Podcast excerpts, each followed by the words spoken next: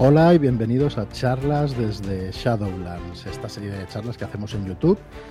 Hoy vamos a hacerla en falso directo, ¿vale? Nos estáis escuchando y grabamos ayer, domingo, y hoy vamos a hablar de los sistemas en los juegos de rol. Y para ello pues me acompañan unos roleros, unos amigos ya, un montón de años viendo sus vídeos y así los consideramos, por lo menos yo y eso que me hace mucha ilusión además que estén aquí. Y ya me disculparéis los nervios porque no suelo tener estas, no solemos tener estas visitas, así que lo primero es presentaros y bueno, entrar ya en, materia, que es lo nuestro. Eh, Michel, ¿qué tal? ¿Cómo estás? Michel González. Hola familia, muy buenas. Pues encantado de estar aquí. No sé qué hago entre tantos grandes, pero bueno, intentaremos, intentaremos hacer lo que, lo que se pueda. Disimular un poco para parecer que, estoy a la altura.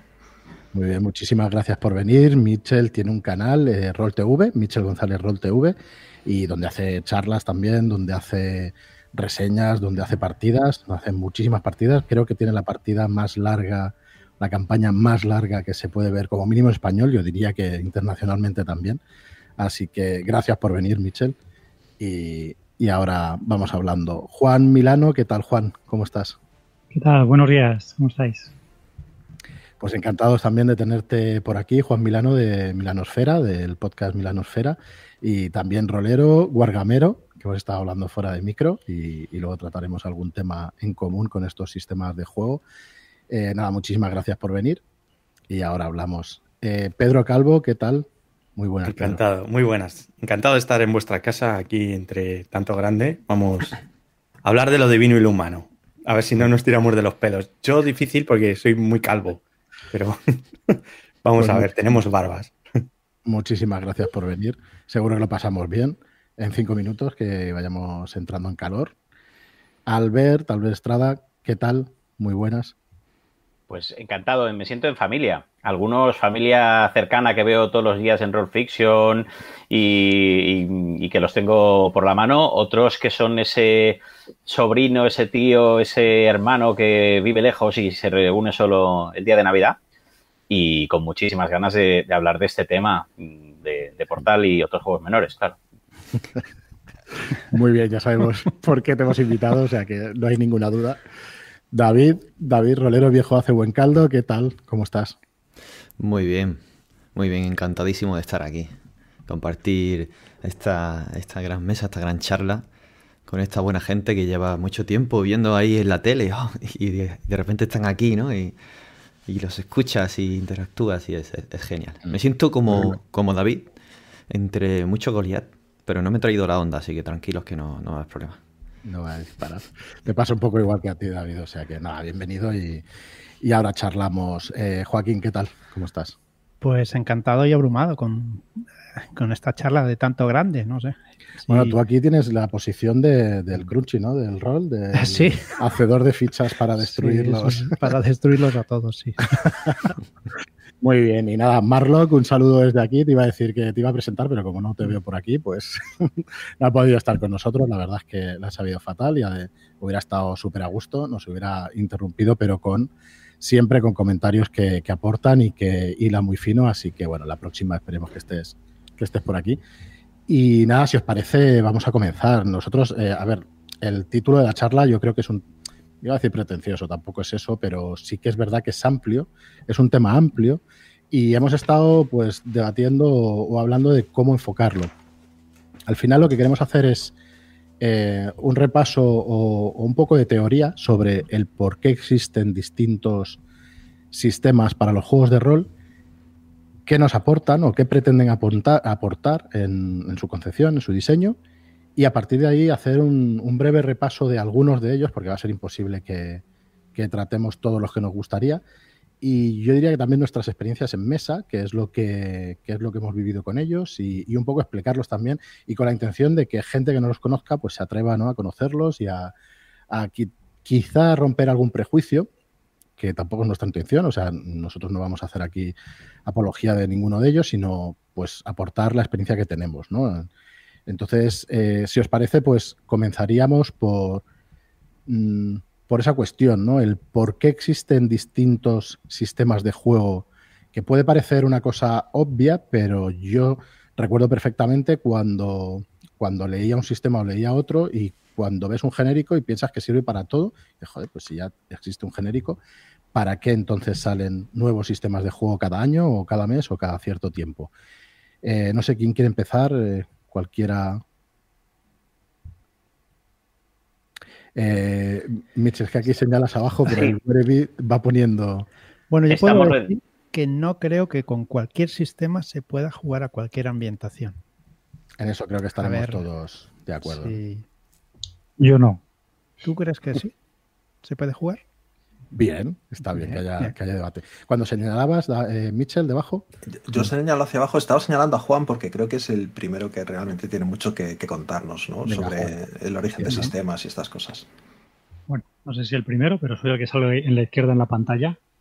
Entonces, venga. Bueno, vamos a ver. Yo creo que los sistemas tienen una doble aplicación. Estuve hablando con Pedro precisamente hace poquito. Y yo decía que los sistemas sirven primero para que no discutamos en la mesa. Es decir, nos da un consenso a la hora de resolver situaciones en la mesa. Eso es bueno. Segundo, hay sistemas que nos van a ayudar a enfocar la partida dentro de un género o un estilo narrativo.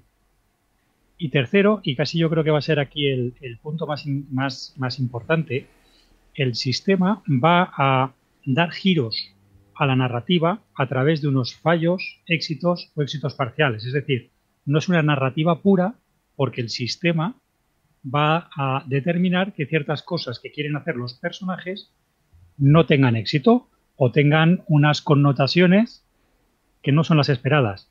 Así que el sistema es parte de la narración porque se entromete en la misma, entromete en, en el buen sentido de la palabra, y por eso hay diferentes sistemas.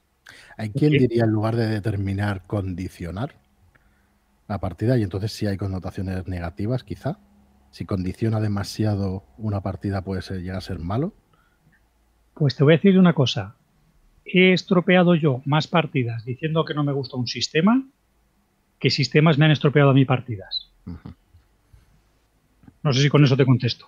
Sí, sí, sí, totalmente. Mitchell hace así con la cabeza y venga, vamos a ver. Sí, otro. Mitchell hace así con la cabeza porque, bueno, primero por llevar la contraria, ya sabes cómo es esto, ¿no? No, pero sí es cierto que, a ver, como rolero viejo que, soy, que igual que todos los que estamos aquí en esta mesa, no os escaquéis ninguno, imagino que todos habréis empezado con sistemas más o menos antiguos. ¿vale? Los sistemas de los 80, de los 90, eh, no estaban intentando fomentar un tipo de historias en concreto. Eran, no voy a decir intercambiables, pero estaban hechos un poco con las filias y fobias de cada diseñador. A mí me gusta mucho más pues, que los combates sean letales, así que hago un sistema más letal. Eh, yo prefiero que los personajes pues, incidan en sus habilidades, así que me creo uno con un montón de habilidades. Y al final, no voy a decir que fuesen intercambiables del todo, pero daba igual si a Cyberpunk lo jugabas con las reglas de Talsorian o si lo jugabas con GURPS o si lo jugabas con cualquier otro sistema que hubiera en la época. Entonces no hacía mucho hincapié en fomentar un tono más allá de algunas reglas muy específicas. Hoy en día eso ha cambiado. Hoy en día sí que es cierto que se está haciendo un especial hincapié en que los sistemas fomenten un tipo de tono, un tipo de historias concretas, algunos incluso mecanizando la forma en la que la historia va a tener forma, con lo cual ya sí que ha cambiado un poco esa filosofía de, de diseño. ¿no? Este es mi primer apunte. Dejo que intervengáis para no acaparar la charla yo solo. Yo estoy totalmente de este acuerdo es con vuestro lo que momento dicho. para meter la contraria. Estoy totalmente de acuerdo con lo que has dicho y creo que se debe a que a- al cambio de paradigma que ha sufrido el- el- la visión rolera de simular la realidad a simular una historia.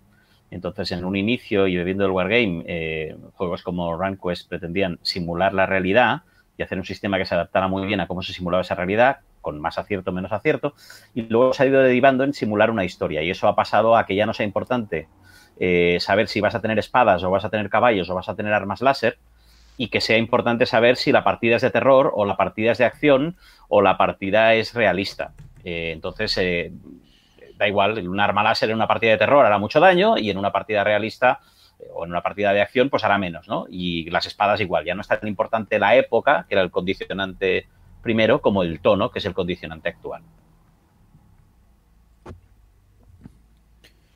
Es una pregunta complicada. Eh, ¿Por qué tantos distintos juegos? No estoy de acuerdo con todo lo que decís, la verdad. Eh, a mí se me ocurre que, que los sistemas en realidad son juegos muchas veces, ¿no? Salvo en los genéricos. Entonces, eh, todo esto tiene que ver con las expectativas, ¿no?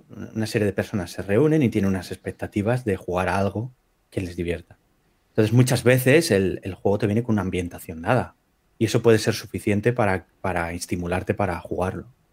Entonces, la ambientación es una de las, de las respuestas a por qué tantos sistemas, porque en el fondo el sistema a veces es lo que, mm, lo que venía con la ambientación que querías jugar. Eh, al final un juego creo que es una manera rápida de poner a la mesa en, en la misma página, ¿no? en, el misma, en la misma onda. ¿De a qué vamos a jugar? Pues vamos a jugar a esto. Y eso despierta en la imaginación de los participantes situaciones, personajes, preguntas que quieren responder jugando. Y el sistema, como bien decía Juan Milano, pues viene a, determinar quién puede hacer verdad qué, ¿no? quién tiene derecho a decir cuándo y, cómo, cómo, eso se va orquestando. Y también efectivamente maneja un poco la incertidumbre, participando como un, como un jugador más, ¿no? Para que no sea un storytelling en el que nos vamos por turno simplemente contando nuestra historia. Así que yo creo que de esencia, de base, está eh, que existen tantos sistemas porque hay muchas expectativas distintas respecto, de, respecto del juego, lo que queremos conseguir.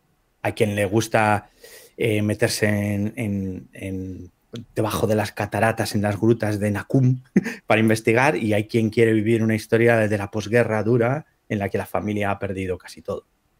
Entonces al final necesitas un acuerdo para poder jugar eso y que, y que sea divertido para todos. ¿no? Por eso hay tantos juegos. Porque me, parece una. Como, personas, ¿no?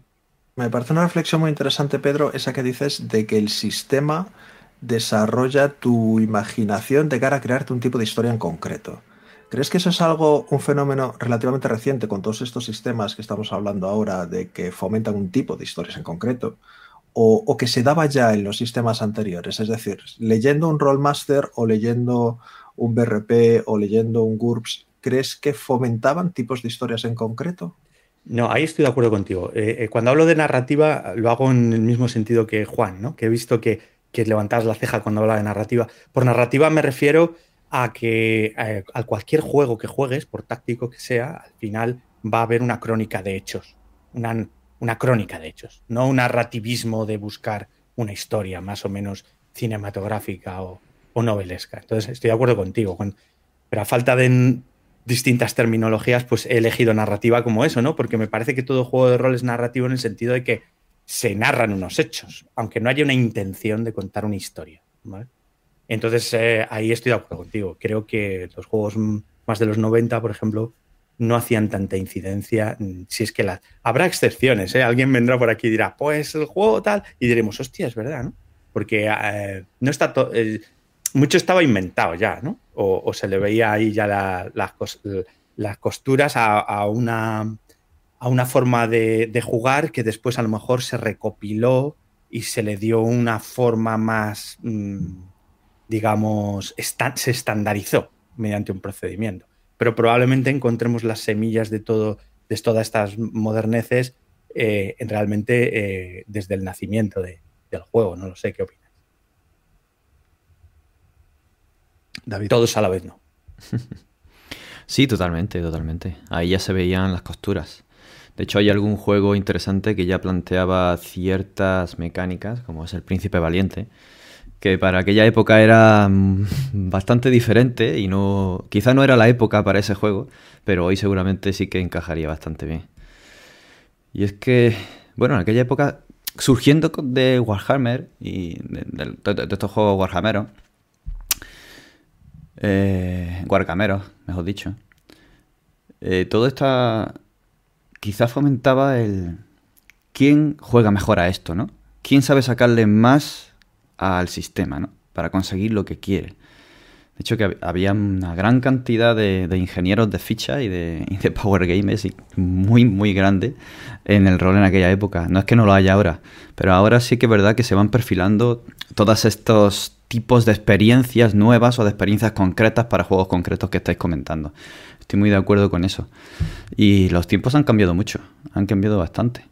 No sé si la aparición de juegos genéricos han ido queriendo coger estas experiencias para llevárselas a un sistema concreto, porque los sistemas genéricos que han ido surgiendo últimamente y que tienen más éxito, o bien te dan una experiencia mucho más aventurera, mucho más eh, ligera, digamos, o bien buscan algo más cinematográfico, narrativo, que se van distanciando bastante de esos sistemas primordiales de los que acaban derivando. No es lo mismo hablar de GURPS, que probablemente fuera de los primeros sistemas, si no el primero, genérico, que hablar de Fate, por ejemplo. No sé qué opináis. Creo que los sistemas eh, genéricos tienen todos un afán de simular. Bien una, narrativa con unos géneros como Fate, ¿no? O bien como GURPS de ser, a ver, no estoy diciendo nada que sea muy raro. Quiero decir, si es genérico, su nicho está en conseguir llevar la propuesta de tu cabeza a la realidad de la mesa. Y eso, por definición, es un acto de simulación de, aquella cosa que lleváis a la mesa. Lo que sí es cierto que los primeros lo llevaban en un punto de vista como GURPS, pues, pues literal, ¿no? Vamos a conseguir que esa experiencia se reproduzca lo mejor posible. Y Fate, por ejemplo, que es de la nueva jornada, pues simplemente lleva una experiencia más eh, peliculera o en la que la simulación no importa. Lo que está simulando es la tensión o el drama típico de, las estructuras en varios actos que tienen, que tienen conflictos y momentos por los que se pasa en todas las historias, ¿no? Y muy orientadas a personajes. A mí, a mí hay un punto más, perdón, solo eh, a, esto, a esto que ha apuntado Pedro, creo que hay, hay un punto más que añadir, y es que los sistemas genéricos originales buscaban mucho el equilibrio. Intentaban hacer mucho hincapié en que dos personajes, aunque fueran creados de formas completamente distintas, estuviesen equilibrados. Los sistemas actuales están más centrados, quizá, en mi opinión, los genéricos estoy hablando, en el tipo de historia que vas a contar mm, y en el resultado que va a dar en la mesa, más que en que dos personajes hechos con los mismos puntos tengan las mismas probabilidades enfrentados uno contra otro, que parecía una obsesión de los pues, de esos sistemas originales. Sí, yo creo que es que hemos que, genérico, cuando hablamos de genérico hablamos de cualquier época, ¿no? De esto de espadas láser o, espadas normales. Mientras que, porque para mí, por ejemplo, Fate es genérico, eh, pero no me, no es el juego que elegiría para. O, eh, Savage Worlds, por ejemplo, es genérico para contar aventuras de acción, pero no lo usaría para contar una aventura de terror, por ejemplo, ni, ni otros. Y probablemente no usaría GURPS para contar una, una una cosa muy peliculera, ¿no? Entonces, son genéricos de estilo, de tono, pero no genéricos de... No, o sea, no son genéricos de tono, quiero decir, son genéricos dentro del mismo tono.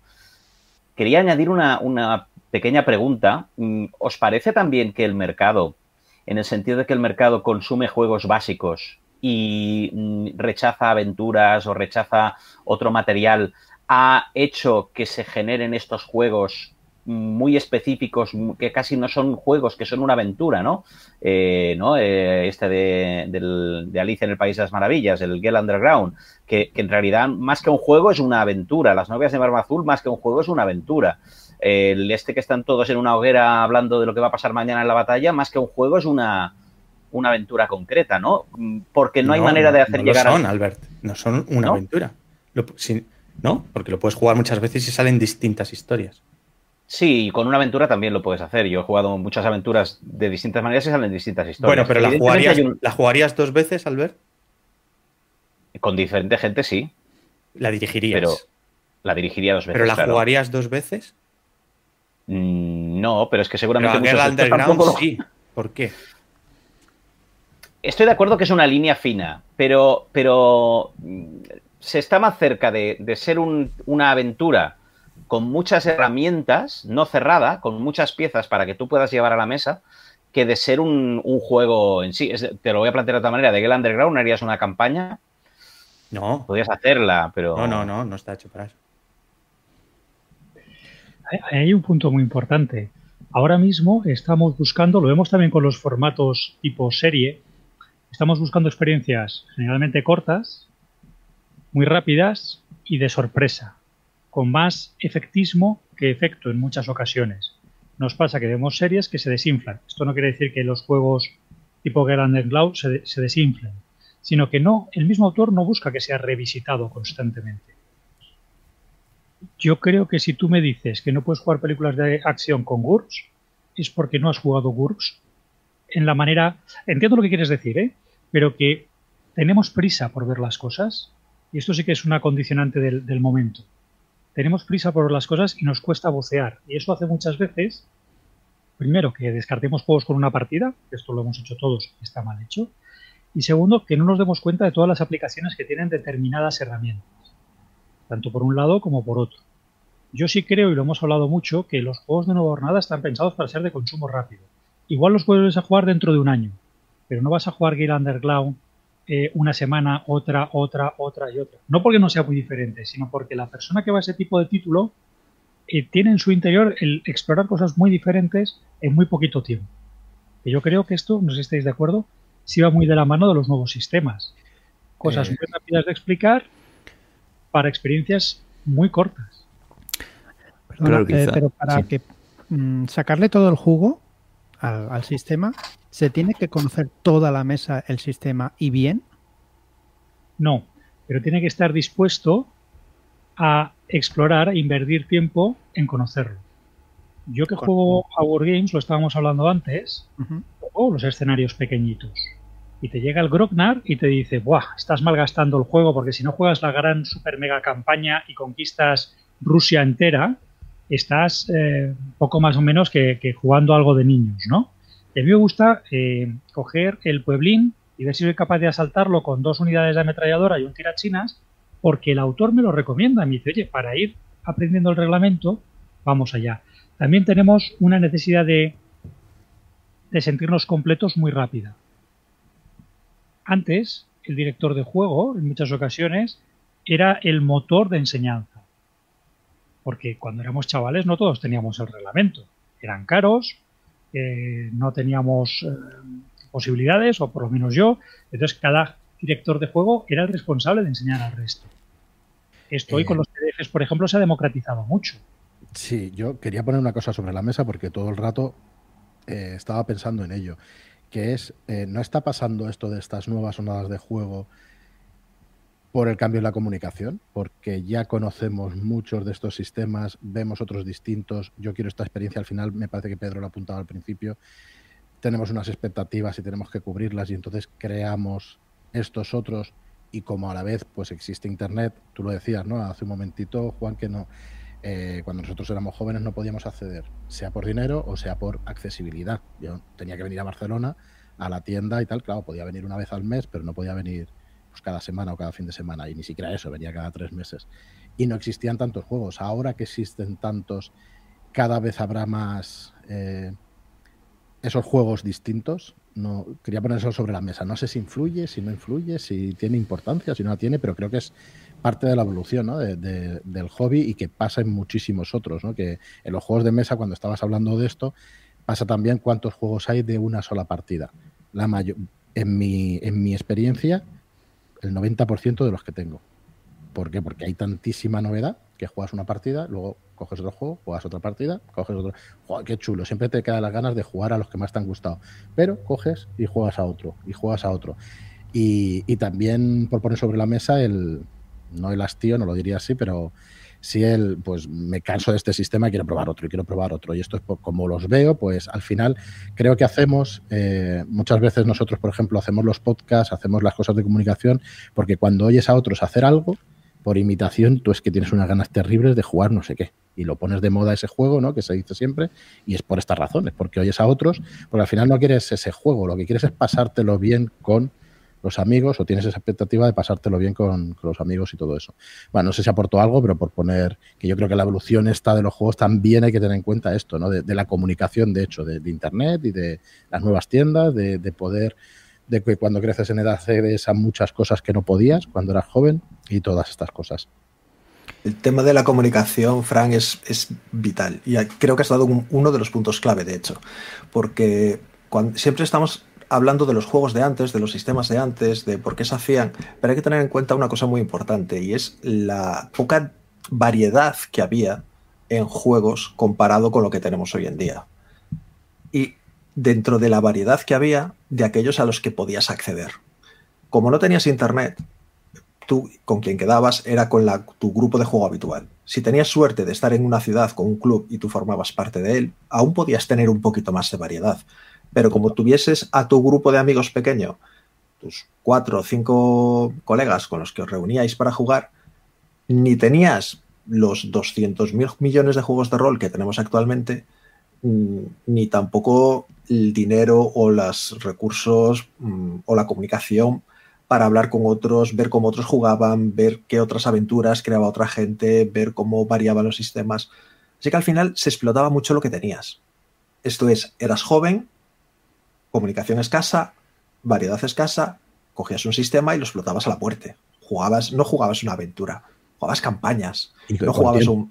tiempo, al final. Claro, también. eso también es muy importante. No, no jugabas un mes, jugabas años con los mismos, ¿no? Entonces se explotaba GURPS, se explotaba Rollmaster, se explotaba eh, Cyberpunk, se explotaba Vampiros, se explotaba cualquier sistema que cayera en tus manos durante muchísimo tiempo. Hoy en día todo eso ha cambiado.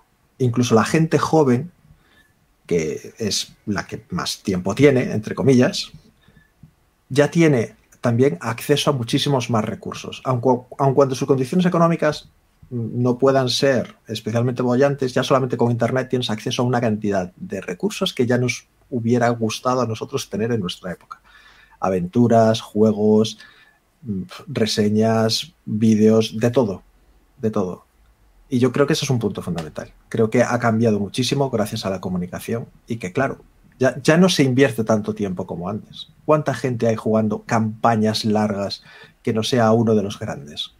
O uno de los grandes, me refiero a un DD, me refiero quizá a la gente que todavía esté con, con Vampiro, con Vampiro la Mascarada, hay campañas que se están jugando muy grandes. Pero, ¿de cuántos juegos más o menos modernos puedas decir que se están jugando campañas largas? Yo quiero abrir otro, sí. otro melón que... Eh, ¿O querías hablar tú, David? No, no, tira, tira, Albert. Quería abrir otro melón que, que, yo creo que mucha gente estará de acuerdo, pero que cuesta mucho asumirlo y decirlo. Respondiendo a Juan, que me decía que con, que con GURPS puedes jugar eh, una partida peliculera, y es cierto, que es el concepto de la calidad. Y que es la realidad mmm, triste, pero innegable, de que hay diferentes juegos con diferentes calidades. Hay juegos muy buenos y hay juegos muy malos. Y luego hay un montón de juegos entre medio. Y luego hay gustos, y a uno le puede gustar más un juego o otro juego, pero hay sistemas que están mejor hechos y sistemas que están peor hechos y funcionan mejor o peor, y son más genéricos o menos genéricos, abarcan más o abarcan menos, ¿no?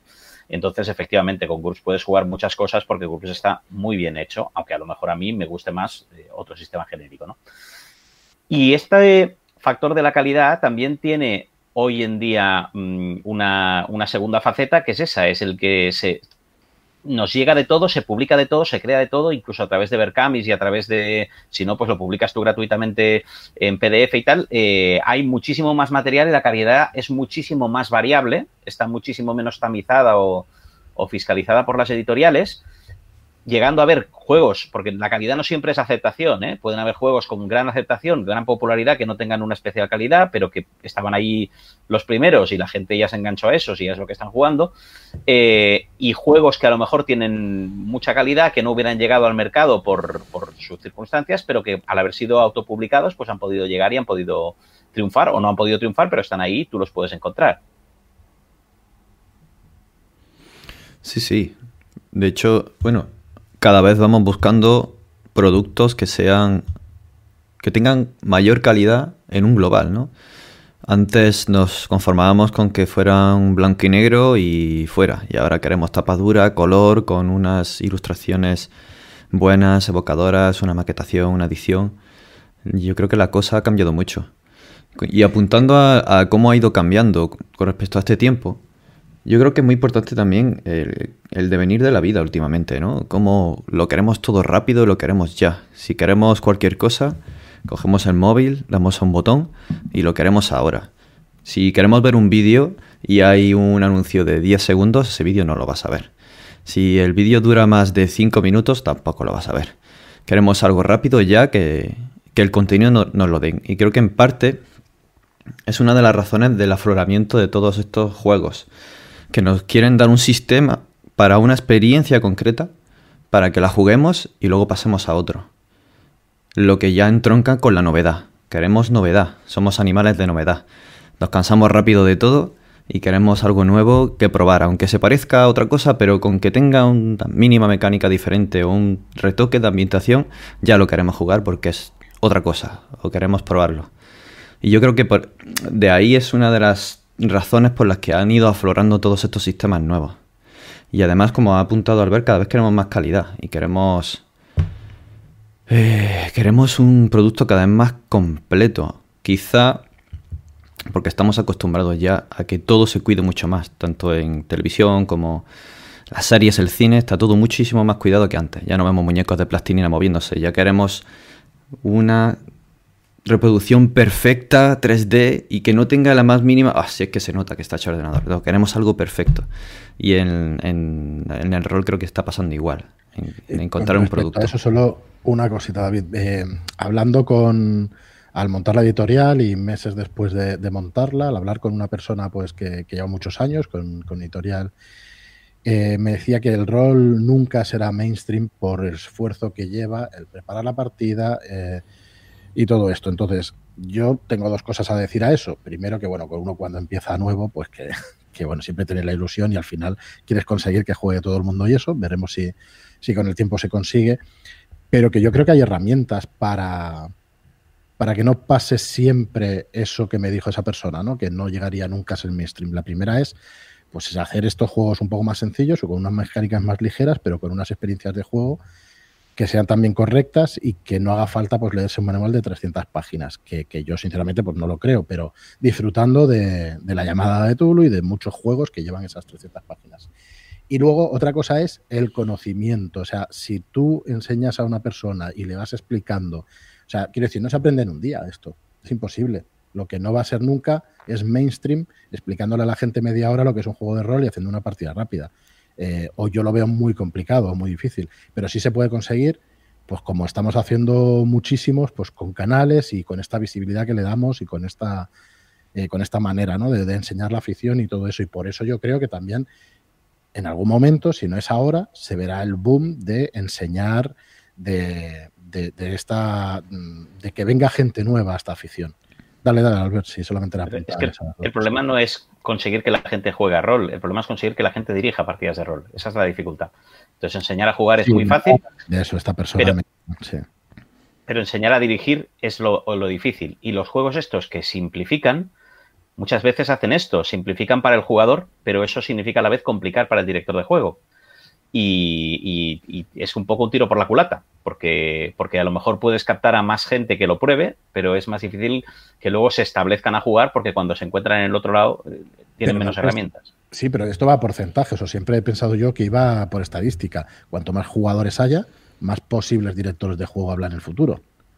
Sí, sin duda. Pero, pero la dificultad es a decir, ostras, ahora me tengo que eh, poner a trabajar esto, mm, está frenada ahí. Como estás compitiendo con otras cosas, tú has probado 15 experiencias muy chulas y dices, pues mira, me quedo con la de montar a caballo o me quedo con la, con la de jugar al ordenador, ¿no? Está claro, está claro.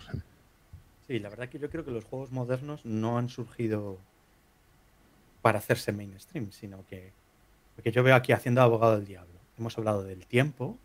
Se te un pelín Pedro, creo. No sé si el resto. Ahora, el tiempo, la novedad y la calidad de los juegos, ¿no? Pero pero yo veo que el prototipo de las personas que nos hemos hecho más mayores es que tenemos menos tiempo, tenemos más experiencia, por tanto queremos novedades y tenemos más dinero y por tanto queremos más calidad. ¿No será que los juegos han surgido? Que los que antes jugábamos ahora hacemos juegos para nuestra adultez y simplemente pues el mercado se ha adaptado al envejecimiento de esos jugadores que ya se han hecho maduros, ¿no? Lo cual es muy interesante porque habrá que ver las nuevas generaciones a qué están jugando y cómo lo hacen. Quizá ahí Mitchell o, alguno de vosotros tenga información de primera mano. Sí, ¿Lo veis un poco... Eh, ¿no, veis un poco un paralelismo entre los juegos de rol y los juegos de mesa? Quiero decir, eh, se, ve, se ve, por ejemplo, que cada vez también, eh, antes había pocos juegos, el acceso a los mismos estaba más o menos limitado, volvemos a lo de antes, ¿no? Y cada uno lo explotabas durante mucho tiempo, y hoy, en cambio, cada vez hay más juegos, muchos de ellos son muy baratos, de consumo rápido, incluso se ha creado en juegos de mesa el término filler como referido a juego de, relleno entre partidas a juegos más grandes y luego ya tienes juegos de 80 euros, de 100 euros o incluso más, que si explotas durante horas, eh, ¿no, veis un poco el paralelismo con los juegos de rol, donde gente que tiene juegos muy caros de campañas muy grandes, que es, sería nuestro equivalente pues, a nuestro D&D o a nuestro vampiro o lo que sea con lo que juegas mucho tiempo, y luego juegos de consumo rápido, esos fillers, que son pues todas, todas estas nuevas jornadas que están saliendo ahora, ¿no?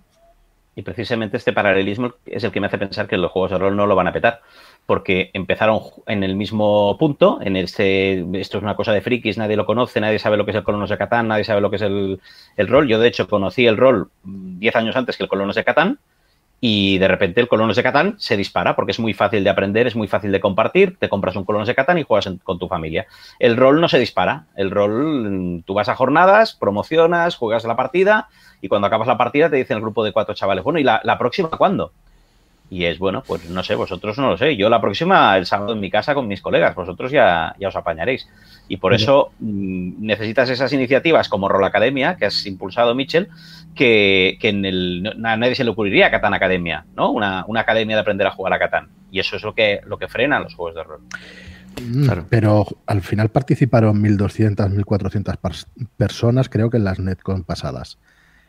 ¿Qué base de jugadores debe haber en España para que 1.200 personas participen en un evento online? Quizá fueron las plazas de las partidas y estemos hablando de 600 personas, pero es una barbaridad. Probablemente haya como mínimo 10 veces más, y yo creo que entre 20 y 30 veces más de roleros, ¿no? Y cuánto ha crecido en este tiempo. O sea, estoy de acuerdo al ver que no, no va a poder crecer en el mismo ritmo, quizá. O no, no lo sabemos, ¿no? Pero, pero por lo que parece la lógica te dice, nos dice eso. Pero bueno, yo la verdad es que no pierdo la esperanza y creo que, no creo que llegue a esos niveles, pero sí que creo que, es posible que crezca más de lo que nosotros pensamos, de hecho. Yo creo que la, dificultad que tiene jugar a rol no es la misma que, que lo que decía, que jugar a Catán. Catán son tres páginas, te las lees y es bastante fácil de aprender a jugar. Jugar a rol, pues ya tienes que conocer unas reglas, o al menos una persona conocerse las reglas, y montar la aventura, ¿no? Eh, podemos, al hilo de lo que estáis diciendo, eh, ¿podemos darle Lady Blackbeard a cualquier persona y que se ponga a jugar? Sin saber lo que está haciendo. Yo creo que no. Aunque nos vayamos un poquito de tema, Pedro. No, no, no. Es, muy buen planteamiento porque mm, posiblemente sea un juego avanzado. Porque da por sentado unos conocimientos. Responde un señor que ya es una señora que ya sabe jugar a rol y le da unas herramientas. No creo que sea un libro de, de inicio, como tantos otros.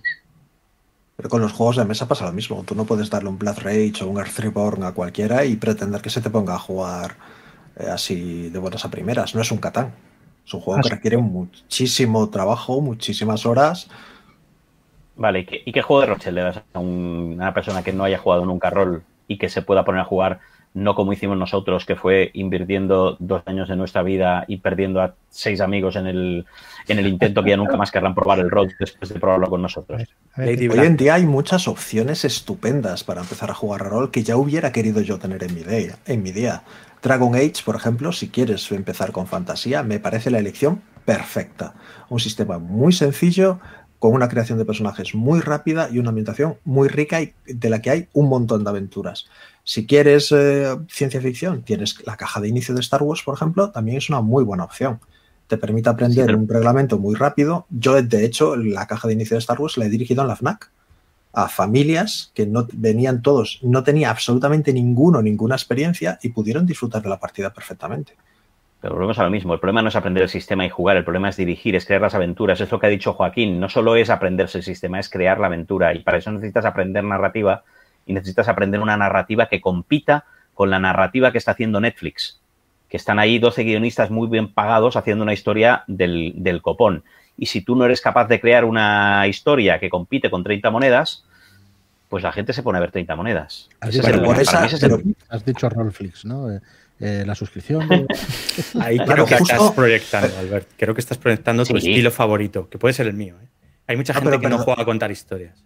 Perdonad, pero sí que es cierto eh, lo que acaba de decir Frank, aunque haya sido una cuña publicitaria. Eh, antes, no sé quién ha dicho que las aventuras, creo que fuiste tú Albert, que las aventuras no se venden mucho, etc.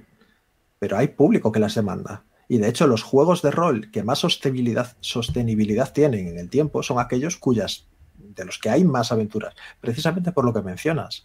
Cuantas más aventuras tengas, menos te lo tienes que trabajar tú y sobre todo, y esto es muy importante, más ejemplos tienes de cómo se crean aventuras para ese juego. Con lo cual, en la que has visto una o dos, la tercera igual ya te la puedes crear tú.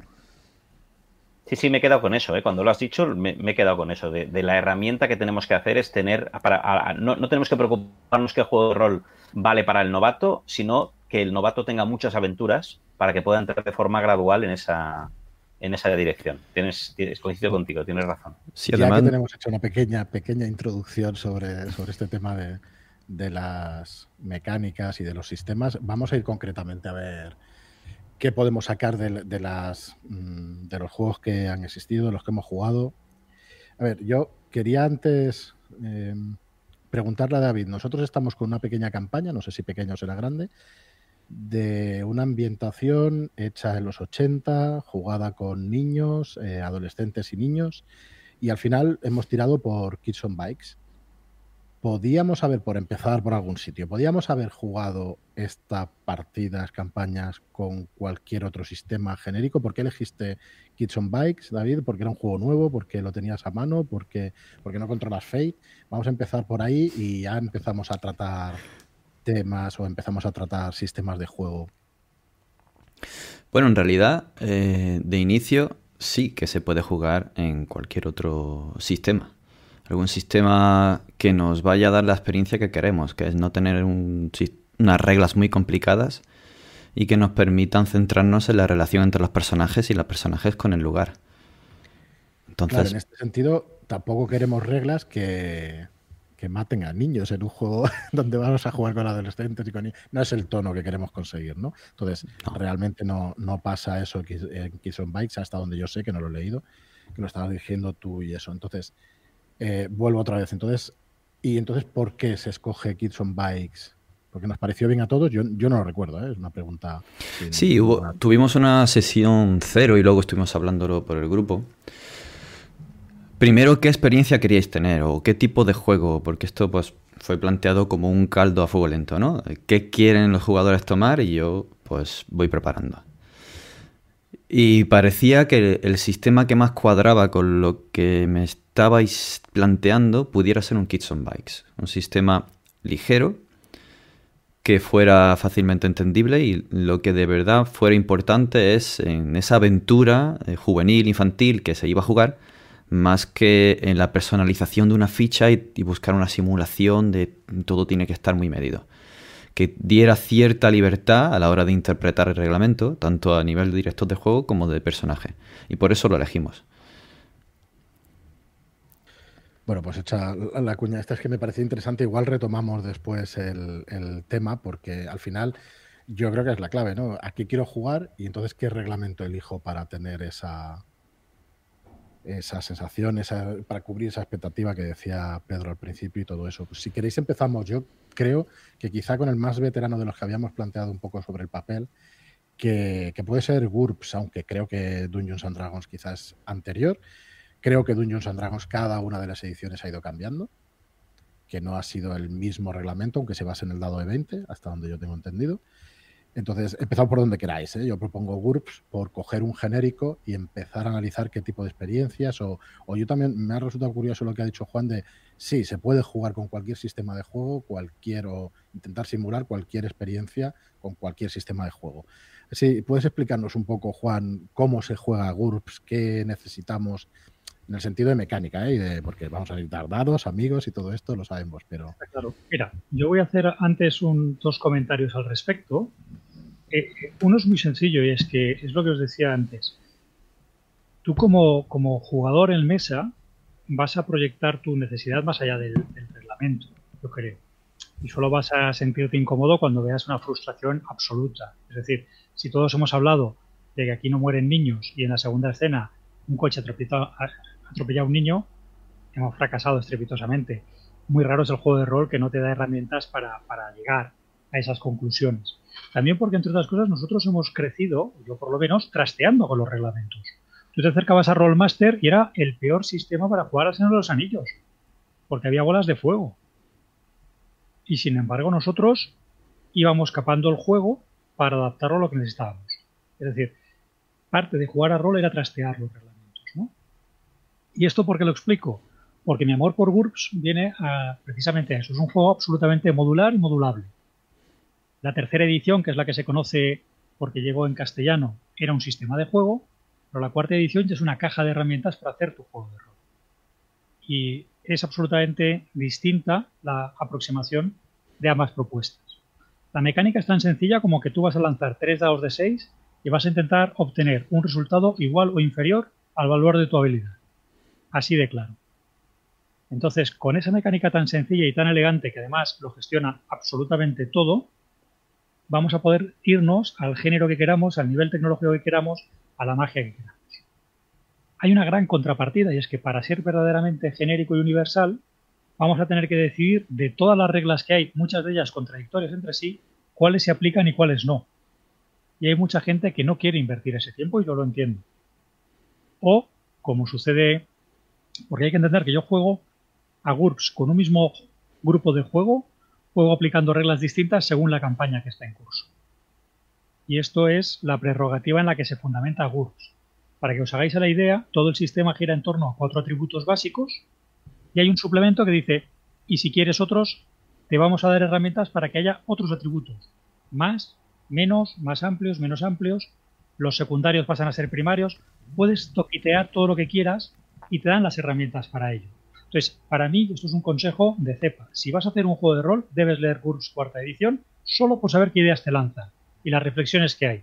Luego las mecánicas podrás adoptarlas o no, pero tienes todo ese caldo de cultivo como yo trasteo constantemente con los juegos porque me divierte y me gusta, para mí es, es el sumum de lo bueno, digamos. Un reglamento que parte de la base de que no es un reglamento, sino una caja de herramientas.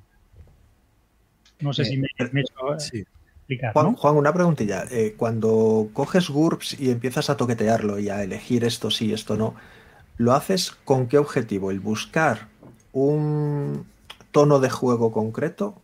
¿O buscas al final no voy a decir realismo, porque realismo en juegos de rol es una palabra que no debería usarse, pero sí una verosimilitud concreta de un género. ¿Y qué es lo que estás buscando cuando toqueteas? Yo busco sensación, pero habrá muchos jugadores de GURPS que te dirán que buscan algo muy cercano a la simulación, porque el juego lo permite. Este juego que tiene tablas y tablas y tablas de modificadores, tiene un cuadradito que dice, oye, si no te gustan los modificadores, te voy a dar 3, 2, 4 y 6 y no aplicas ni un solo modificador en toda la partida. A su vez, es un juego que, pese a ser mecánicamente antiguo, se ha ido nutriendo de otras propuestas. Y tienes puntos Fate, por ponerte un ejemplo. De repente gastas tus puntitos para que aparezca allí un PNJ o que esté allí la llave inglesa en el suelo que te permite eh, cogerla y golpear en la cabeza. Puedes, ¿cuál es la palabra? Ingerir como personaje o como jugador en la narrativa, por ponerte un ejemplo. ¿Vale? que es algo que en tercera edición apenas teníamos, en cuarta te lo dan. ¿Por qué? Porque buscan modelar cualquier experiencia. Cuando tú vas a jugar um, GURPS, y esto es lo difícil, vas a invertir dos, tres horitas con tus jugadores en ver a qué queremos jugar. Y entonces vas haciendo propuestas. Y a cambio, tengo que decir que es un juego que no es todo lo contrario, no es condensado, no son 24 páginas, no. Son muchas páginas y muchos reglamentos. Que no es que necesites todos, ¿eh? Y hay mucha gente que no quiere invertir ese tiempo y es respetable y es lógico. Dime, Alberto. No, pero es que es como un poco, digo, voy a hacer el sistema genérico universal definitivo. Voy a coger todos los PDFs de la estantería que tiene ahí detrás Mitchell, le voy a dar a fusionar PDFs en un gran PDF y entonces elegís qué aplicáis y qué no aplicáis, ¿no? Bueno, esto no es un sistema genérico, esto lo que has hecho es machambrar todo lo que había. Ya sé que no es lo mismo, ya estoy... estoy... pero cuidado, cuidado, que, lo que tú estás diciendo, que tú lo puedes ver como, como en un cariz, digamos, negativo, por eso he explicado la diferencia entre tercera edición y cuarta edición. Tercera edición sí era un sistema. Esto se juega así. Cuarta edición es, un, es, un, es una caja de herramientas para que tú hagas tu juego. Es distinto. Sí. Es exactamente lo que tú has dicho, ¿eh? Claro, pero a eso voy, que entonces un poco hacer, es como cuando yo digo que Ars Mágica es injugable y me dicen, no, sí que es jugable, lo que pasa es que no puedes jugar con magos. eh, pues, pues ¿dónde está el dónde está el Magic entonces? ¿no? Eh, el, decir, no, es que he hecho un sistema que os va a gustar a todos, porque mira, podéis usar puntos fate o no, características o no, habilidades o no, mm, pueden haber vampiros, puede haber tal, lo que quiera lo pones, lo que quiera lo saca.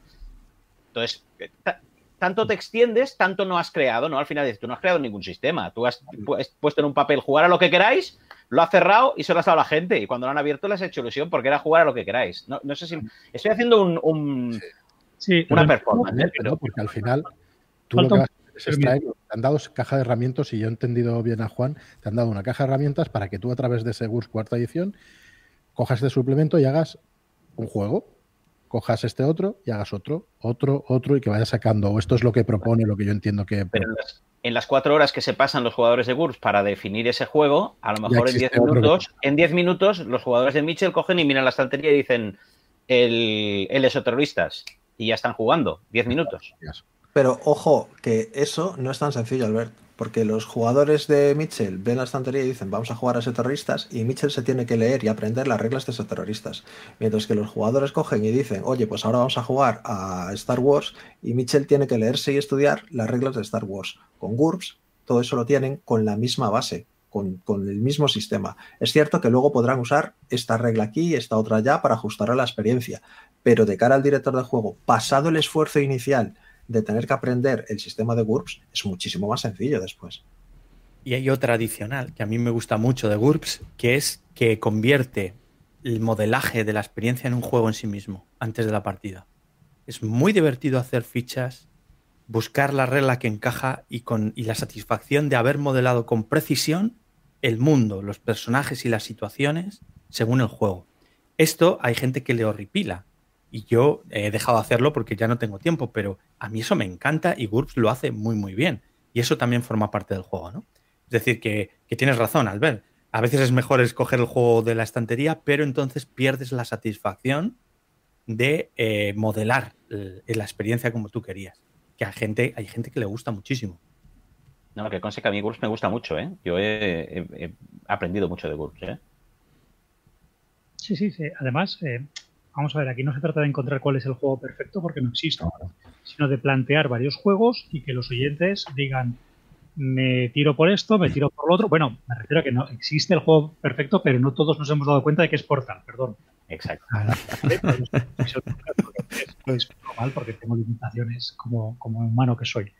Entonces, la, la gracia está en que si no buscamos una experiencia inmediata, Curves te va a dar esas posibilidades, que yo es lo que valoro. Has dicho antes, y estoy de acuerdo, Savage World es un sistema que funciona muy bien, es un juego pulp, es un juego peliculero. Eso es fabuloso, porque tú puedes jugar un juego peliculero y está genial. Pero si quieres llevar al lechero del barrio, no te funciona. Savage World no te da esa herramienta. En GURPS sí tienes toda esa gradación. Puedes buscar ese reglamento absurdo eh, de, una meticulosidad eh, hiperrealista o que lo busca o que no lo va a conseguir nunca y pasa a ser un juego muy táctico, o puedes jugar juegos absolutamente narrativos.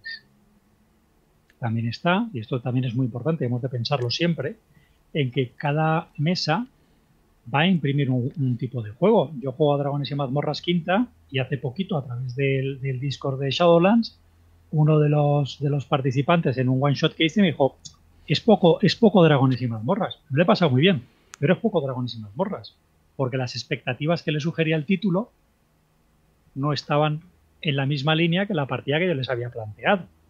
Y no planteaba que fuera una mala partida. O si lo pensó, pues tuvo la educación y el buen gusto de no decirlo, ¿no? Eh, pero al fin y al cabo decía, esto me ha parecido poco dragones y mazmorras. Bueno, porque no es el tipo de aventuras que yo asocio. Con GURPS te saltas este paso porque como la aventura la hemos hablado entre todos antes, pues ahí está, ¿no? Esa es un poco la, propuesta. ¿Qué tipo de partidas o qué nos puedes explicar un poco por ser concretos con un sistema que yo creo que lo, interesante del programa, ¿a qué has jugado con GURPS? ¿Y a qué habéis jugado en general? ¿A qué no he jugado? ¿A qué no he jugado? Mira, yo he jugado eh, juegos puramente históricos. Vamos a jugar en el Caribe de los Piratas, vamos a jugar en la Roma antigua, vamos a jugar en el medievo, he jugado este tipo de aventuras. he jugado eh, fantasía medieval fantástica. Yo he jugado Ars Magica con GURPS, literalmente cogiendo los capítulos de eh, Ars Magica y hemos jugado eh, a eso. ¿Qué más hemos podido jugar con, con GURPS? Bueno, ahora mismo estoy en una campaña. ¿no? Canción triste de Hill Street. Canción triste de Hill Street. Hicimos una campaña preciosa de Canción triste de Hill Street. Y, además GURPS lo que tiene es una plétora de suplementos no necesarios pero imprescindibles para que todos me entendáis que si te gusta el rol o te gusta la narrativa lo tienes que leer porque tú coges Cops y es precioso, pues Canción Triste de Hill Street, no sé si fue un año y medio de, partida y me lo recordaba una, amiga lo mucho que lo había disfrutado, porque decía, yo creía que, que jugar a rol era ser un héroe, joder, y de repente tengo un personaje que tiene la hipoteca, la madre enferma y no me cubre el seguro social norteamericano. A su vez hay un asesino en serie en nuestro distrito y tenemos que pararlo. Y sabes qué? Que el capitán se está separando de la fiscal, jolín, y sus rollos de faldas, tío, nos traen unos problemas burocráticos del copón. Y todo esto se jugaba con gurros. Se nota que tenemos una edad, ¿eh? Sí. sí. Donde GURPS me ha funcionado peor, Juan, ha sido en superhéroes. Lo hace y hay módulos, pero ahí siempre he preferido Hero System. En el mismo estilo. Sí, sí, lo entiendo, ¿eh? Yo, fíjate, jugamos una vez, solo he jugado una vez y además no lo he dirigido yo con, superhéroes y me lo pasé muy bien. Pero precisamente ese sistema de equilibrio que perseguía la tercera edición, ahora en cuarta lo han mejorado. En cuarta le han dado otro, otro visto porque ellos mismos se han dado cuenta de que una de sus líneas más populares, al buscar ese, ese equilibrio, te impedía hacer los Vengadores. Es decir, los jugadores tenían que ponerse de acuerdo en que tú tenías 400 puntos de generación y yo 100 porque tú eras Thor y yo Dan Defensor. ¿Eh? Aquí también se nota la edad. ¿Quién se acuerda de Dan Defensor? ¿Eh? Entonces, ¿qué pasaba? Que esa filosofía de, hacerlo todo tan reglado y tan equilibrado iba en contra del género de superhéroes. En cuarta edición, por ejemplo, eso, cuando tú lees el manual de superhéroes, dicen, hay tres maneras de enfocar. Queremos un juego rollo dragones y mazmorras con superhéroes, queremos hacer lo que ellos llaman los, libretos de cuatro colores, en el fondo, y además es así, se han releído Hero System. Champion siempre fue un, ejemplo para GURPS un referente, eso es evidente. Dice, pues, ¿qué, hace mejor este juego? Y lo han volcado en cuarta edición para hacerlo diferente. Y te hablan de eso. Olvídate del equilibrio porque va en contra del espíritu de los superhéroes. A mí, me, perdonad, me gustaría hacer dos apuntes. Bueno, lo primero es que el género de superhéroes va a ser siempre muy difícil o imposible de, trasladar correctamente, mientras el sistema se esfuerce en decir si vas a 90 km por hora o a 120 en base a tu puntuación de velocidad. O sea, juegos que funcionen de esa manera no van a reflejar nunca lo que es eh, la necesidad dramática de una aventura de superhéroes, donde a veces Flash puede ir a una velocidad y puede ir a otra en función de lo que necesite la historia. Y lo segundo, algo muy grande que tienen los sistemas genéricos como GURPS y Hero System que habéis mencionado y que yo creo que deberían ser lectura, vamos, no voy a decir obligatoria, pero recomendadísima para todo el mundo, son los libros de, suplementos de ambientación.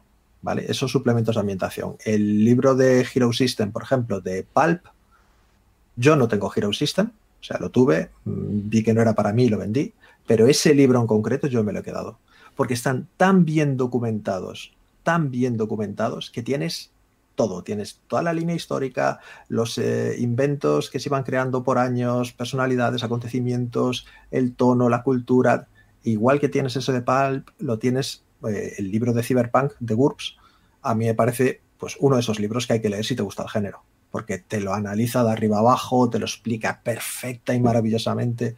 Eso es una cosa que tienen los genéricos que luego cogen y dicen, oye, vamos a ver este género en concreto, y te hacen unos libros escandalosos. ¿Cuántos años tiene GURPS y cuántos esta cuarta edición, Juan? Si lo, si lo sabes, pero más o menos. 86 y la cuarta edición de 2004. De 2004. No ha salido ninguna otra. No, ni, va a salir. Ni va a salir. Pero bueno, una herramienta que sigue 16 años después, sigue estando 17 ya, 2021, sigues pudiendo utilizarla para las partidas. Bueno, de eso se trataba un poquito hoy, de, dar a conocer todos estos sistemas. ¿Por cuál queréis continuar? ¿Queréis que empecemos ya? Quería hacer una, un breve apunte a raíz de lo que dice Mitchell, que, ha explicado perfectamente lo que, lo que yo quería decir. Que también en estos juegos como GURPS, donde la velocidad de 90 km por hora importa, no solo en el género de superhéroes, es decir, para bien y para mal va a matizar todo tipo de historias. Eh, se busca un realismo, entendido como una verosimilitud, que es muy del gusto de muchos jugadores, pero que a otros les puede sobrar. Entonces, ojo, escoge GURPS cuando quieras realmente eh, buscar eh, la objetividad sobre lo que quieres modelar.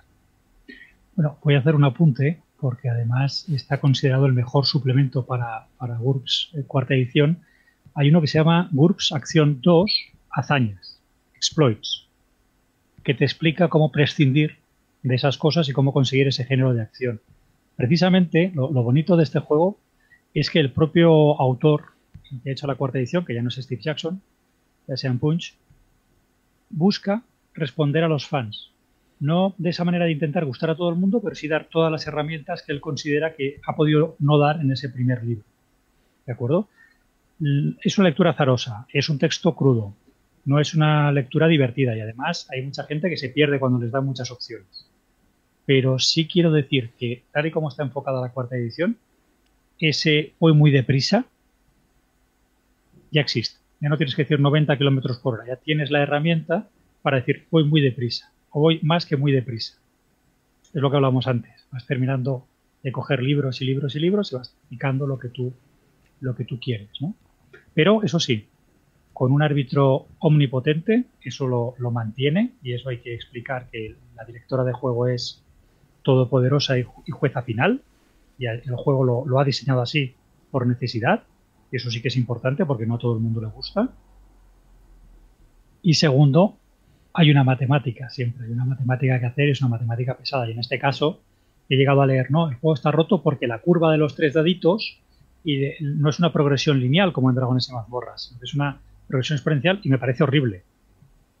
pues que sepamos que, ciertas eh, mecánicas del juego se sustentan una mecánica, en una matemática que no siempre es evidente y uno tiene que hacer una reflexión antes, que también es un punto importante. Sí, has tocado ahora mismo uno de los puntos más importantes de una mecánica de juego, que es la matemática que hay, que hay detrás. ¿no? yo creo que es la base al final de, de, muchos, por no decir todos los sistemas de juego. Em, siempre se juega, y si queréis empezar, si queréis le damos un poquito a esta matemática y eso, cuando tú intentas simular ese género, vamos a ir si queréis por géneros y tal, necesita una cierta matemática para simular esa, ese, ese apretar del juego al jugador, ¿no? Es, o esa guía que intenta, que intenta simular. Me estoy explicando fatal, pero creo que se me entiende.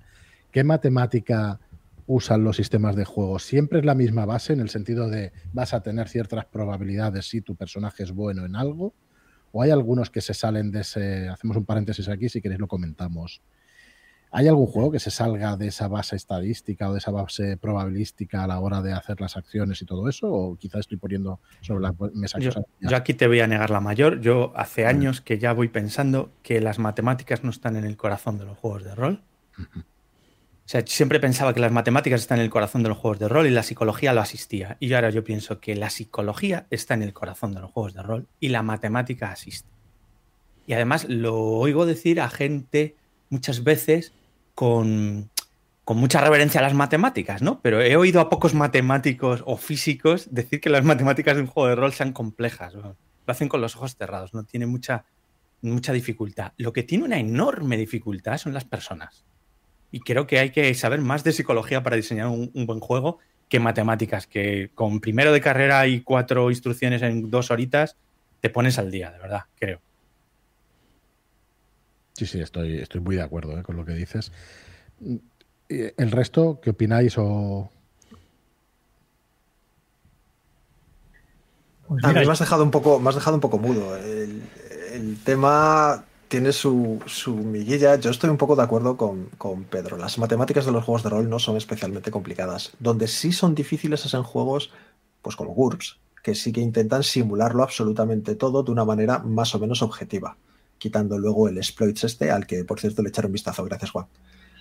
Pero en general son sistemas que si buscan, si buscas verosimilitud necesitas mates. Que esté primero la psicología, pues es que ha sido siempre así. ¿Por qué se ha creado un nuevo, por qué se crea un nuevo juego de rol? Pues porque tú consideras que esto no está bien o te gustaría representar más pues el tema del terror y sacas un Tulu, o te gustaría representar más pues eh, la heroicidad y te sacas un Savage Worlds, o te gustaría lo que sea, ¿no? Eh, buscas unas experiencias en concreto y por eso ni si, no, no todos los juegos, no todos los sistemas son adecuados para todo. Yo tengo que decir que, mi propia psicología, mi propia forma de pensar con respecto a los juegos de rol y los sistemas ha ido variando mucho con el paso de los años. Eh, como creador, porque tenía pocos recursos, como estábamos hablando antes, porque no, tenías acceso a, a, grandes manuales, grandes libros, tenías que crearte muchas cosas. Y cuando tenías que crearte muchas cosas, lo que buscabas al final era que el sistema no te estorbara. Esa frase del sistema no importa viene un poco de esa época, viene de una época en la que primero eran muy casi intercambiables, eran muy parecidos, tenés que coger un poco el que más casara contigo, el que más te gustara, creo que esto representa la verosimilitud un poquito más como a mí me gusta, y aún así casi siempre metías paro, ¿no? Eran sistemas en los que había muchísimas reglas caseras, precisamente para adecuarlo un poco a, a lo que tú buscabas. Pero eso ha ido cambiando con el tiempo. Eso ha ido cambiando con el tiempo y creo que ya el sistema sí importa, que si buscas experiencias concretas, hay juegos que te, están mejor diseñados para eso que otros. Eh, antes no, por eso, porque os digo, porque como yo me montaba mi película de terror o me montaba mi película de acción o mi película romántica, yo quería que el sistema no se interpusiera en la película que yo quería contar. Y ojo, con la película no me refiero a que la historia va a pasar con un ABCD tal y como yo lo estoy diciendo, sino en la experiencia que yo quería transmitir. ¿vale? Era como algo secundario para resolver tiradas.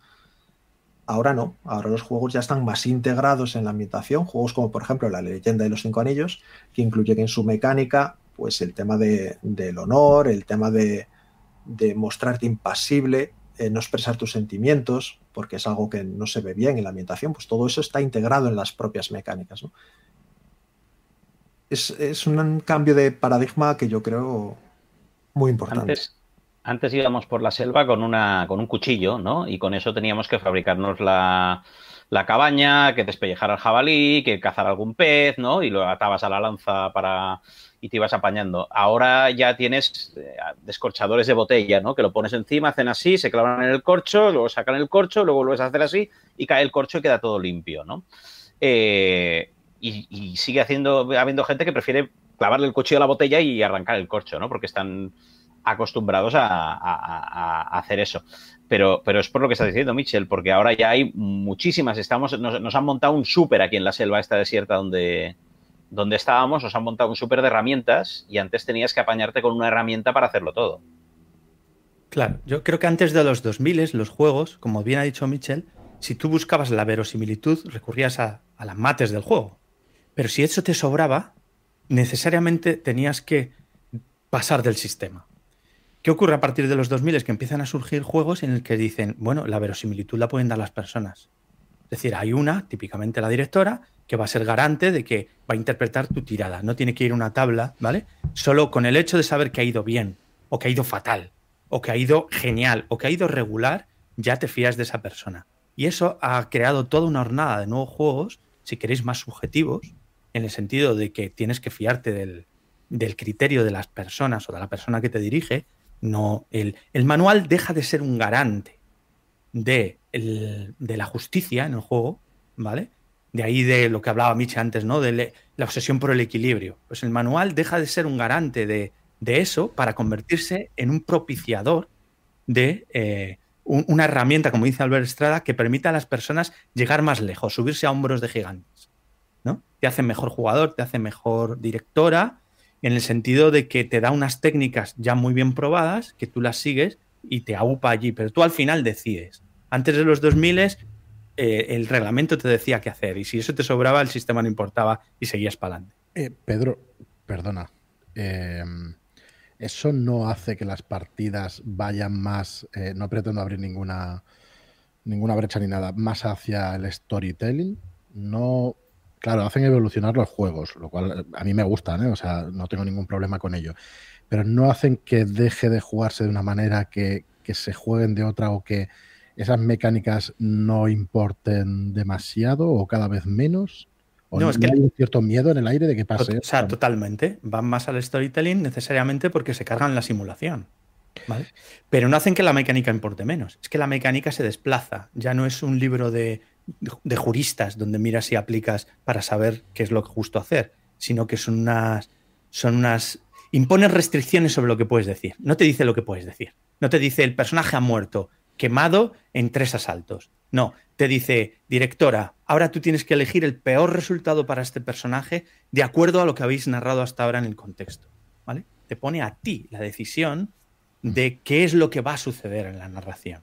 No simula nada, tú vas allí, ¿vale? Eso se carga totalmente la verosimilitud de aquellos que necesitan el reglamento para que aquello se haga cierto, se haga verosímil, que no lo decide una persona, pero a todo, a todo otro tipo de jugadores nos da la alegría de por fin ponernos en primer puesto de decidir nuestras, de tomar nuestras decisiones. Ojo, no lo que nos dé la gana, sino conforme a unos, a, unos límites que nos impone el manual. El manual más como límites a la creatividad que te, que te espolea para ser creativo en vez de un simulador de lo que sucede. Una pregunta. Eh, ¿Todos habéis jugado Gamshu aquí? Sí. ¿Qué opinión os merece? Hemos editado un libro en Gamshu, nosotros nos abstraemos. Pero vamos, buena, buena. A mí también me parece muy buena. Dale, Albert. Dale, Michel.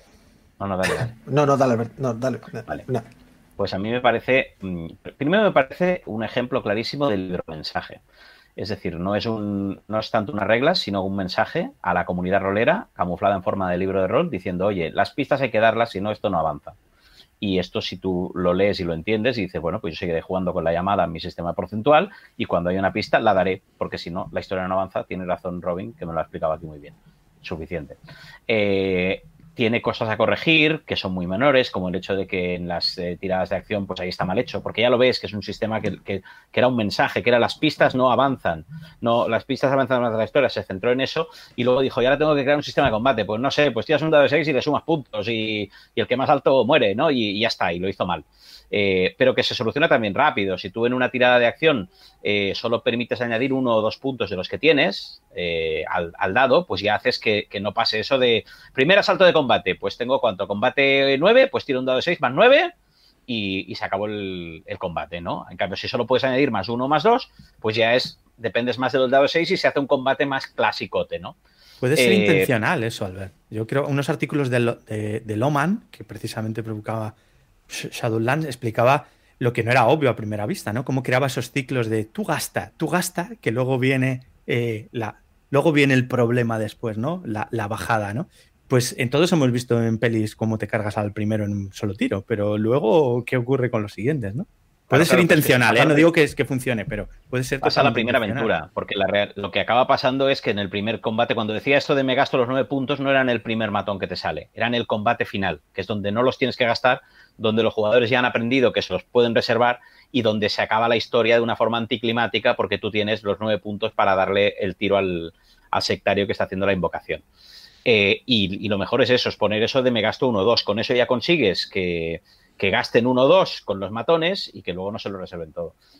Habrá alguna mecánica, que no, soy un experto en GURPS, ¿eh? hay en GURPS en, en eh, ¿Habrá, algún, ¿Habrá alguna alguna cosa que se me escape y que haya hecho bien y mal, pero tanto... Eso claramente puede pasar. Puede pasar. Lo único que el, daño que le haces es muy, es muy leve, creo, ¿eh? Hmm. Creo que ahí el daño... no depende de los puntos que gastes, sí. Sí sabe que pasan esas cosas. Tú le puedes dar directamente porque tiras el dado de 6 y te sumas 9 puntos y le das. Pero depende de con qué arma el daño es mínimo. Aunque tenga mucha o poca vida, da igual. Hmm. Bueno, para resumirlo, creo que es un juego que hace muy bien y, ha transmitido un mensaje muy importante de una cosa que, estaba, se, estaba haciendo mal y eso es impagable y que en las otras cosas falla no solo. Yo he leído Ashen Star, yo soy muy fan de, la sci-fi y, claro, tiene un sistema de combate naval que dices, Dios mío, que. O sea, ya entiendo lo que has hecho. Tú has, metido aquí un pegote de, lo, que que has podido para que el juego pueda ser en naves espaciales, pero no tienes ni idea. pero me da igual, porque es que el, mensaje, que cuesta mucho hacer un sistema de combate naval que funcione, ¿no? El mensaje que, querías transmitir, eso ya tiene todo el valor. Luego el resto de cosas sigue llamándola, sigue jugando la llamada con, con dado de 20, eh, con, con, porcentaje y usa los dementómetros de un known armies para, para, hacer la locura en vez de en vez del sistema este de ir perdiendo puntitos de locura, ya tendrás el sistema no perfecto, pero, pero mucho más mejorado. Yo quiero separar dos cosas. Una es el sistema Gamshow y otra son las ambientaciones Gamshow. En primer lugar, las ambientaciones que hay para Gamshow a mí me parecen maravillosas. Todas. Agentes de la Noche creo que es una maravilla. Eso, Terroristas es una ambientación estupenda. Pero Mutant City Blues tiene ganado mi corazón. O sea, creo que es, es de lo mejor que ha salido para, para Gamshow. Y de hecho, es el manual que tiene una de las mejores aventuras de introducción que yo he visto nunca. Es perfecta para entender cómo jugar a Mutant City Blues. ¿La del autobús? La del autobús. Creo que es perfecta, funciona muy bien. Otra cosa es el sistema. El sistema, como muy bien dice Alberta, es un mensaje. Es el mensaje de, oye, las pistas hay que darlas de una manera, pero también hace otra cosa, y es analizarte las partidas de investigación y rompértela en piezas clave de tal manera que si tú quieres crearte una, el propio manual te dice muy bien cómo. Pues creo que es un libro muy bueno, eso, Terroristas, por ejemplo, es un libro estupendo, si tú quieres aprender a crear una aventura de investigación.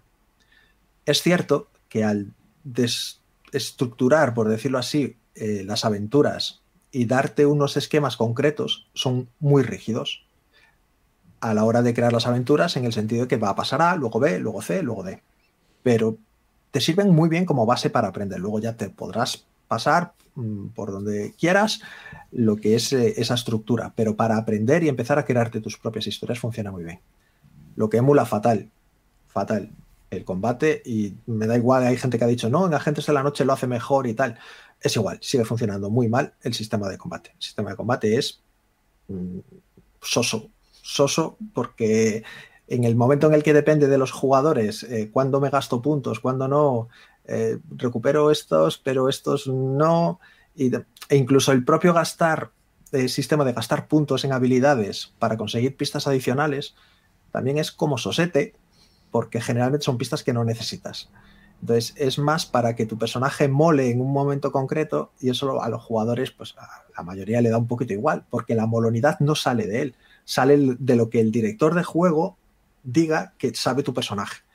Con lo cual, pues en ese sentido yo creo que falla a la hora de, ser un, buen sistema, pero no quita que las ambientas, solo por las ambientaciones valen la pena.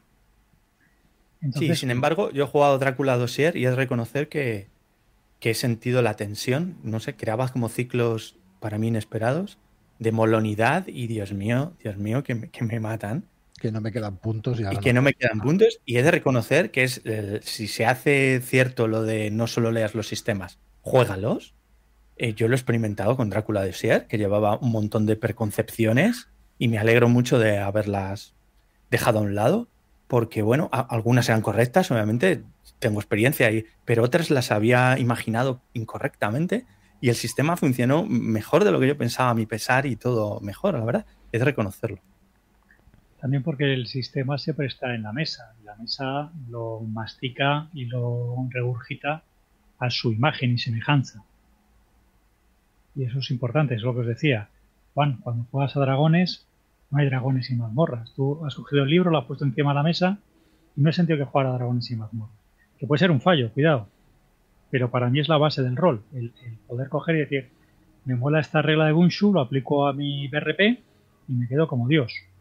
Y, creo que eso es bueno, porque es la manera en la que... Y quizás se da que el director de juego, decíamos, hay pocos directores de juego, pero a su vez son gente muy inquieta, ¿no? Yo creo que hay pocos directores de juego que sean muy ortodoxos, digo, ¿eh?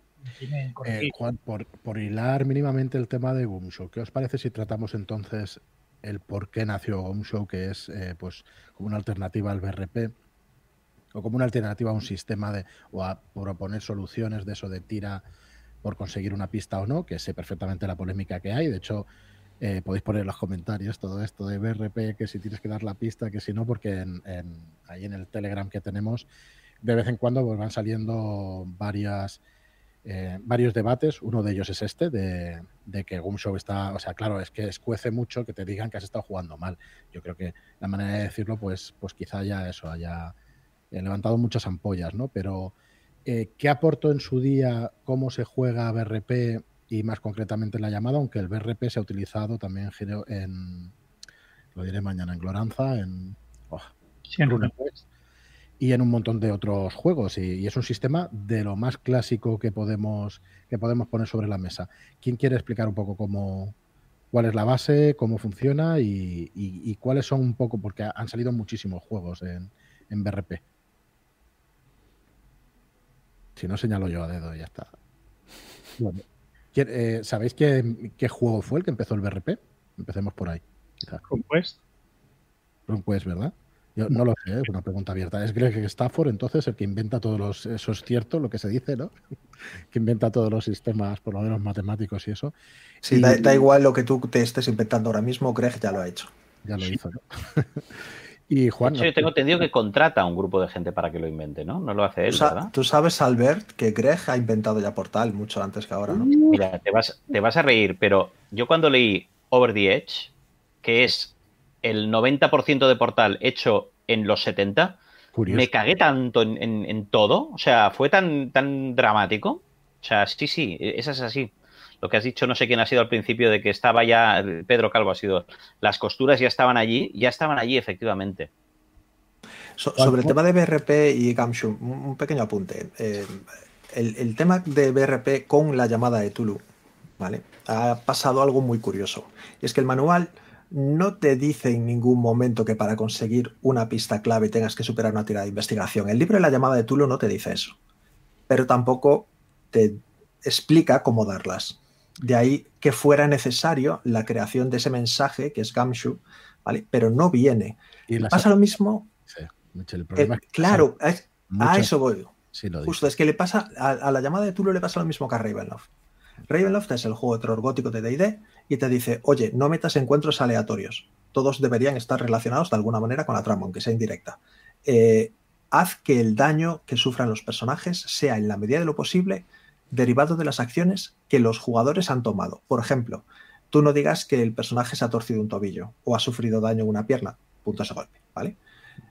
Porque tú quieras, sino que ha sido el jugador que ha ignorado tu pista de que el crujir de la madera al ir subiendo por la escalera, pues no, le ha hecho caso y en un momento dado, pues a mitad de la escalera se rompe el escalón y él sufre daño. Haz que sea culpa suya, para que luego cuando venga el malo, pues el jugador diga, madre mía, estoy fatal porque lo he hecho yo mal.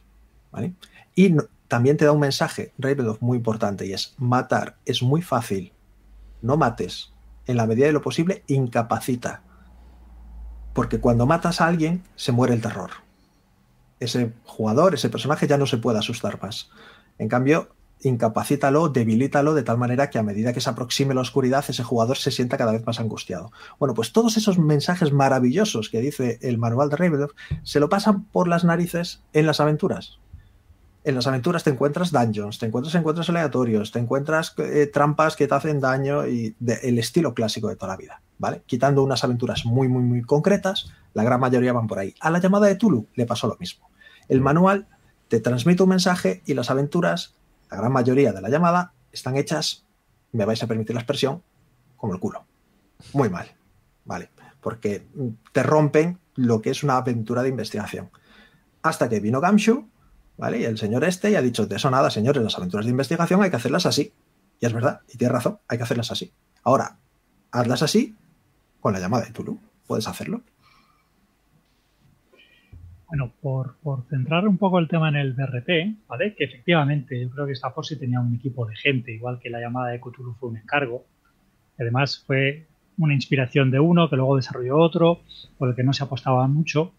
Pero como era un cambio tan radical respecto, por ejemplo, a lo que fuera este Traveler o Dragones y Mazmorras, pues fuimos allí como animales. Y, bien que está. Y además yo creo que, la llamada tiene algunos de los mejores módulos que se han escrito nunca. Y luego está el sistema BRP, que efectivamente pues es el que es. ¿Vale? Y que lo han aplicado como lo han aplicado. Pero la manera de, hacer muchas de las aventuras de, de Cthulhu han sentado cátedra. Luego se habrán podido mejorar porque también es un juego antiguo, eso hay que entenderlo Los juegos envejecen igual que las películas, igual que las novelas. Yo ahora mismo no me siento capacitado de coger y leerme El Quijote. Y soy filólogo, ¿eh? Pero, hostia, como novela es dura. Y por mucho que me quiera reír, como me tengo que reír a raíz de un pie de página porque no entiendo lo que dicen los personajes, no me río. Esa es la realidad, ¿no? Pero yo creo que BRP tiene una cosa muy buena y varias cosas muy malas. Y luego que BRP hay gente que lo asocia con RuneQuest y Mitras, que tienen unos sistemas de combate, por ejemplo, muy complejos o con muchas opciones, digo así si lo preferís. Y la llamada o Stonebringer tienen un sistema de combate muy liviano. Bueno o malo, no voy a entrar allí. Es decir, no busca esa supuesta simulación que teníamos en RuneQuest y ambos son BRP. Porque han manipulado el, el núcleo del juego, ¿no? Para los que no lo sepan, es un sistema percentil puro. Lanzas un dado que son decenas, uno que son unidades, y has de sacar un resultado igual o inferior a tu habilidad. Es un sistema absolutamente lineal y lo explicas, es que ya sabéis jugar, es que no hay más reglas. Cuando explicas esto, ya sabéis jugar un BRP. Y eso es maravilloso. Antes decíamos, tienes que perder media hora en explicar. Eso, perdón, estoy convencido de que es mi preferido por eso. Claro. dados y ya está, tienes el resultado. El que haya jugado toda la vida a Dungeons opinará lo mismo. Contra una dificultad, tiene un dado de 20 y ya está. Pero no tiene en cuenta hecho la dificultad. Sí, se puede tener en cuenta con un modificador, menos 25%, menos lo que queráis, sí. Pero, pero al final está muy centrado en tú, eh, solo tienes en cuenta lo bueno o malo que eres en hacer algo, no lo difícil o fácil que es hacer eso. Y eso es para mí el gran fallo que tiene el, el BRP. Aparte hay una, otra cosilla. A mí eso de decir eh, que el BRP, Juan, lo siento, eh, es eh, tu porcentaje, tienes que sacar por debajo y ya sabes jugar. Es como decir que en DD mm, tiras un D20, sumas tu habilidad y ya sabes jugar.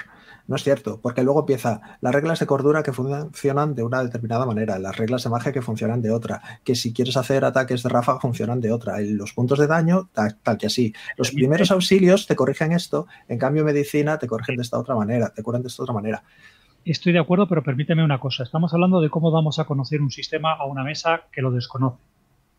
Si tú te pones a jugar conmigo a Squad Leader, que es un reglamento de 300 páginas que representa la Segunda Guerra Mundial minuto a minuto y sabes dónde mea, cuando mea un señor, si el viento le mueve o no, dónde acaba el pis, si tú juegas conmigo, yo no te voy a contar todas las reglas. Te voy a presentar, esto se juega así de fácil. Te voy a enseñar una tabla de 84 que tiene el juego. Y vas a jugar una partida conmigo a eso. Pero es diferente. Una cosa es la complejidad que tenga un sistema y otra cosa es eh, cómo tú lo presentes a la mesa. A mí me parece muy bien que ese BRP, esa llamada de Tulu o ese Squad Leader, tú lo cojas y lo presentes de una manera muy sencilla, centrándote en dos otras reglas. Genial. Lo mismo puedes hacer con DD, lo mismo puedes hacer con Fate, lo mismo puedes hacer con lo que quieras. Una cosa es presentarlo y otra cosa es la complejidad que tenga el sistema. Los BRP no son sencillos. Otra cosa es que la tirada base sea sencilla, pero es que lo es en todos los juegos. Da igual, en GURPS tiras 3 de 6 y lo que sea. En de 20, tirar un dado de 20 y o sea, la, lo que es la base de la tirada es fácil. Michel, pero ¿dirías que tiene una complejidad media-baja? Que hay juegos mucho más fáciles, obviamente, pero hay juegos mucho más difíciles, ¿no? Más complejos. Sí, claro, claro. Sí, sí. Yo creo que BRP, a la hora de explicarlo, por lo menos todo el mundo entiende lo que es un porcentaje, ¿no? Yo creo que quizá esa sea la, la clave. Para mí lo mejor de BRP es la transparencia, el término rolero, la transparencia en, o sea, que te digan que tienes un 37% de probabilidades es mágico, ¿no? Y es algo que, por ejemplo, no me gusta nada del sistema de Star Wars, el nuevo, que realmente tú tiras pero no sabes qué va a ocurrir, ni puedes prever, ni puedes hacer ningún tipo de táctica, ni nada, tú tiras allí las runas, ¿no? Me encanta la transparencia del BRP. Esa es la clave, que entiendes el personaje, entiendes lo que significa el 37%, que en el otro es un más 6, más 6, ¿qué quiere decir? No, no sé lo que es, ¿no? Yo creo que sí. Otra cosa de la que tendríamos que hablar también algún otro día y, que también al BRP no le pasa y que es una ventaja que hay que reconocerle, es eh, que muchas veces las reglas no trasladan la idea que tú te estás haciendo. Yo recuerdo siempre esta, la historia esta de vampiro de me he puesto carisma 5. Aquí me leo en la descripción, carisma 5 quiere decir que puedo convencer a un esquimal para venderle hielo. Me he puesto manipulación, ¿no? Me he puesto la habilidad mmm, comercio 5. Comercio 5 quiere decir que soy eh, George Soros, ¿no? Y entonces tiro para intentar que el del mercado negro me venda un subfusil a mitad de precio y, no lo consigo, lo consigo casi. Decías, joder, no era el la persona más carismática que ha existido nunca en toda la historia de la humanidad y, tengo problemas para conseguir que me hagan un 50% de descuento para entrar aquí a la película. Esto en, Es verdad, esto no, me digas que nos ha pasado nunca. Qué grande, Albert, sí, sí. sí. Esto en BRP no pasa. Tú en BRP tienes 99% y tienes 99% y lo ves que tienes un 99%. Y, y tienes un 2% y tienes un 2% y lo estás viendo, ¿no? Sí, sí. Yo creo que BRP tiene, tiene esa opción. Luego hay subsistemas, pero si tú, por ejemplo, juegas a Cthulhu, cordura, no dejas de tirar por debajo de tu cordura. Y esta va, va minorando, ¿no? Cada vez es más bajita puntos de vida. Quizá ya no siga un sistema puramente percentil, pero una vez más se va desgradando. Es muy intuitivo. La, gran ventaja que tiene es que es muy intuitivo. Como, como viejo, lo que quería explicar yo antes es que ha sido el único sistema que leyendo el libro he entendido. Porque soy un tocho, porque me cueste o por lo que sea.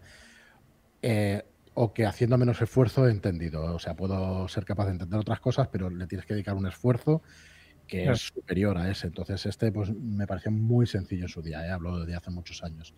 Pero, pero es verdad, quizás se me quedó y, bueno, y ha sido el que el que más me ha gustado por su sencillez y todo eso. Eh, el resto se puede entender, pero yo venía un poco a, decir eso, ¿no? Que, es muy sencillo, pues la base.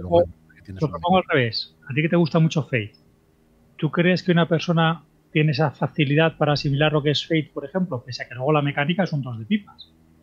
Fate me ha funcionado siempre maravillosamente bien con jugadores noveles. Siempre muy bien. E incluso con algunos veteranos. Pero hay otros veteranos que como estamos acostumbrados a todos esos juegos mecánicos reglados desde hace décadas, pues se les atragantan más y no quieren. Pero es una cuestión de preconcepción, realmente. No es una cuestión de que el sistema mm, tenga problemas, ni muchísimo menos.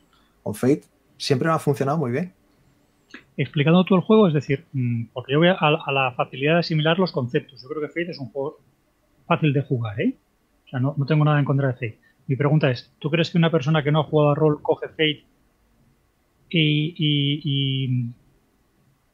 y, sabe jugar después de leerse el manual? Oh, no lo sé, no tengo ni idea porque no me he encontrado nunca con nadie que se haya visto que esa tesitura, sinceramente, no lo sé. Sí es cierto que el manual de Fate básico es un manual espeso. Es un manual que está muy bien estructurado, que cuando te lo lees unas cuantas veces eh, entiendes por qué te lo cuenta como te lo cuenta, pero no es un manual sencillo. En cambio, te coges el Fate acelerado, por ejemplo, y para empezar a jugar a rol a mí me parece fantástico. que son 50 páginas de libro súper fácil de entender. Yo creo que sí, para un director novel, pillar un Fate acelerado sí es, es factible. Fate. Fate acelerado me parece un sistema ideal para aprender lo que habría que ponerlo en práctica o dárselo a gente que no haya jugado nunca, que no haya dirigido, pero eh, sobre el papel y cuando lo leí también me pasó lo mismo. Me parece de lo más sencillo. Tiene mucho, muchísimo sentido. es que además Fate acelerado hace algo muy bien para aprender. Y es que eh, te deja de lado todo lo que es munskineo y se centra en lo que tú como personaje vas a hacer en la historia. ¿Vale? O pues le chillo para que me deje pasar. Pues tira por este estilo de hacer las cosas en concreto. En cambio es, no, pues intento acercarme a él disimuladamente, bueno, pues tiras por este estilo de hacer las cosas. Al usar estilos y no habilidades, es muy fácil entender, de trasladar lo que está haciendo tu personaje a la mecánica de turno, ¿no? Es poco escalable, no puedes jugar una campaña realmente con Fate acelerado porque tiene muy poca granularidad luego para mejorar los personajes, todo lo que tú quieras. Pero para empezar, sí que es un sistema que funciona, no sé, yo lo veo bien. Bueno, ¿os parece que volvamos eh, o que que vayamos a por el decano. Vamos a tratar el, tema de Dungeons and Dragons, de, sistemas de juego. Mitchell, si quieres hacer los honores de, explicarnos mecánica básica y, qué es lo que buscaba, quizá, ¿no? Es un diseño, primer diseño, posteriores, un poco a tu, a tu bola. A ver qué quieres explicarnos. Eh, Dungeons and Dragons se ha cambiado muchísimo desde sus orígenes hasta hoy. empezó como un juego que simulaba los wargames trasladados un poquito a, juegos de rol y poco a poco fue añadiendo tonos distintos. O sea, el juego de Daños and Dragons original no se parece al avanzado que salió después, a la tercera edición que salió después, a la cuarta edición y a la quinta, que es la actual. Dado que esta no es una charla de la historia de Daños and Dragons, si queréis nos centramos un poco en la edición actual, que va a ser a la que jueguen la mayoría de los que estén jugando a D&D. O por lo menos así demuestran las estadísticas de, juego en las distintas plataformas virtuales online. El Day 5 actualmente es un juego de fantasía heroica. Y digo actualmente porque originalmente no lo era. antes era un juego pues bastante más duro, bastante... tú, tú, no eres un héroe, eres un Mindundi que estabas intentando luchar por sobrevivir, a ver si llegabas a los niveles superiores y entonces ya sí empezabas a sentirte un héroe. ¿vale? Pero al principio no, al principio era, madre mía, un goblin, por favor, por favor, que no me mate. Hoy en día eso ya no pasa. D&D 5 es un juego muchísimo más heroico que antes, es más difícil que tu personaje muera de una forma tonta e incluso se traslada a nivel mecánico. Antes, por ejemplo, cuando tenías ciertas combinaciones o razas o clases o lo que sea, te dabas bonificadores y penalizadores. Hoy en día ya solo te dan bonificadores. Vamos un poco también en la base de, facilitar la vida al jugador, ¿no? Entender que siempre tú escoges cosas para mejorar, para ser mejor. No escoges cosas para empeorar. D&D va en esa línea. Hay a quien le encanta, hay quien coge y dice, no, pero yo quiero que mi personaje tenga otra serie de desventajas. ¿no? Os recomiendo miraros o escucharos el audio de Roll Fiction, el programa que hicimos a este respecto, porque ahí se ven muchísimas mecánicas que incluye D&D 5 que tiene actualmente, como hay cosas que son muy parecidas a Fate, eh, tiene incluso éxitos parciales que puedes poner si quieres, o éxitos con consecuencias, todo ese tipo de cosas son mecánicas que Dungeons and Dragons quinta edición ya tiene. La mecánica muy sencilla, tiras un dado de 20, sumas lo que tengas en tu habilidad pertinente o en tu ataque pertinente y tienes que superar una dificultad. La dificultad contra cuando haces una tirada normal puede ser 10, 15, 15 es lo, lo normal, ¿vale? 20, 25, etcétera o en el caso de un ataque tienes que superar, igual a superar la categoría de armadura de tu oponente. Va a depender pues, de su armadura, de su agilidad, etc.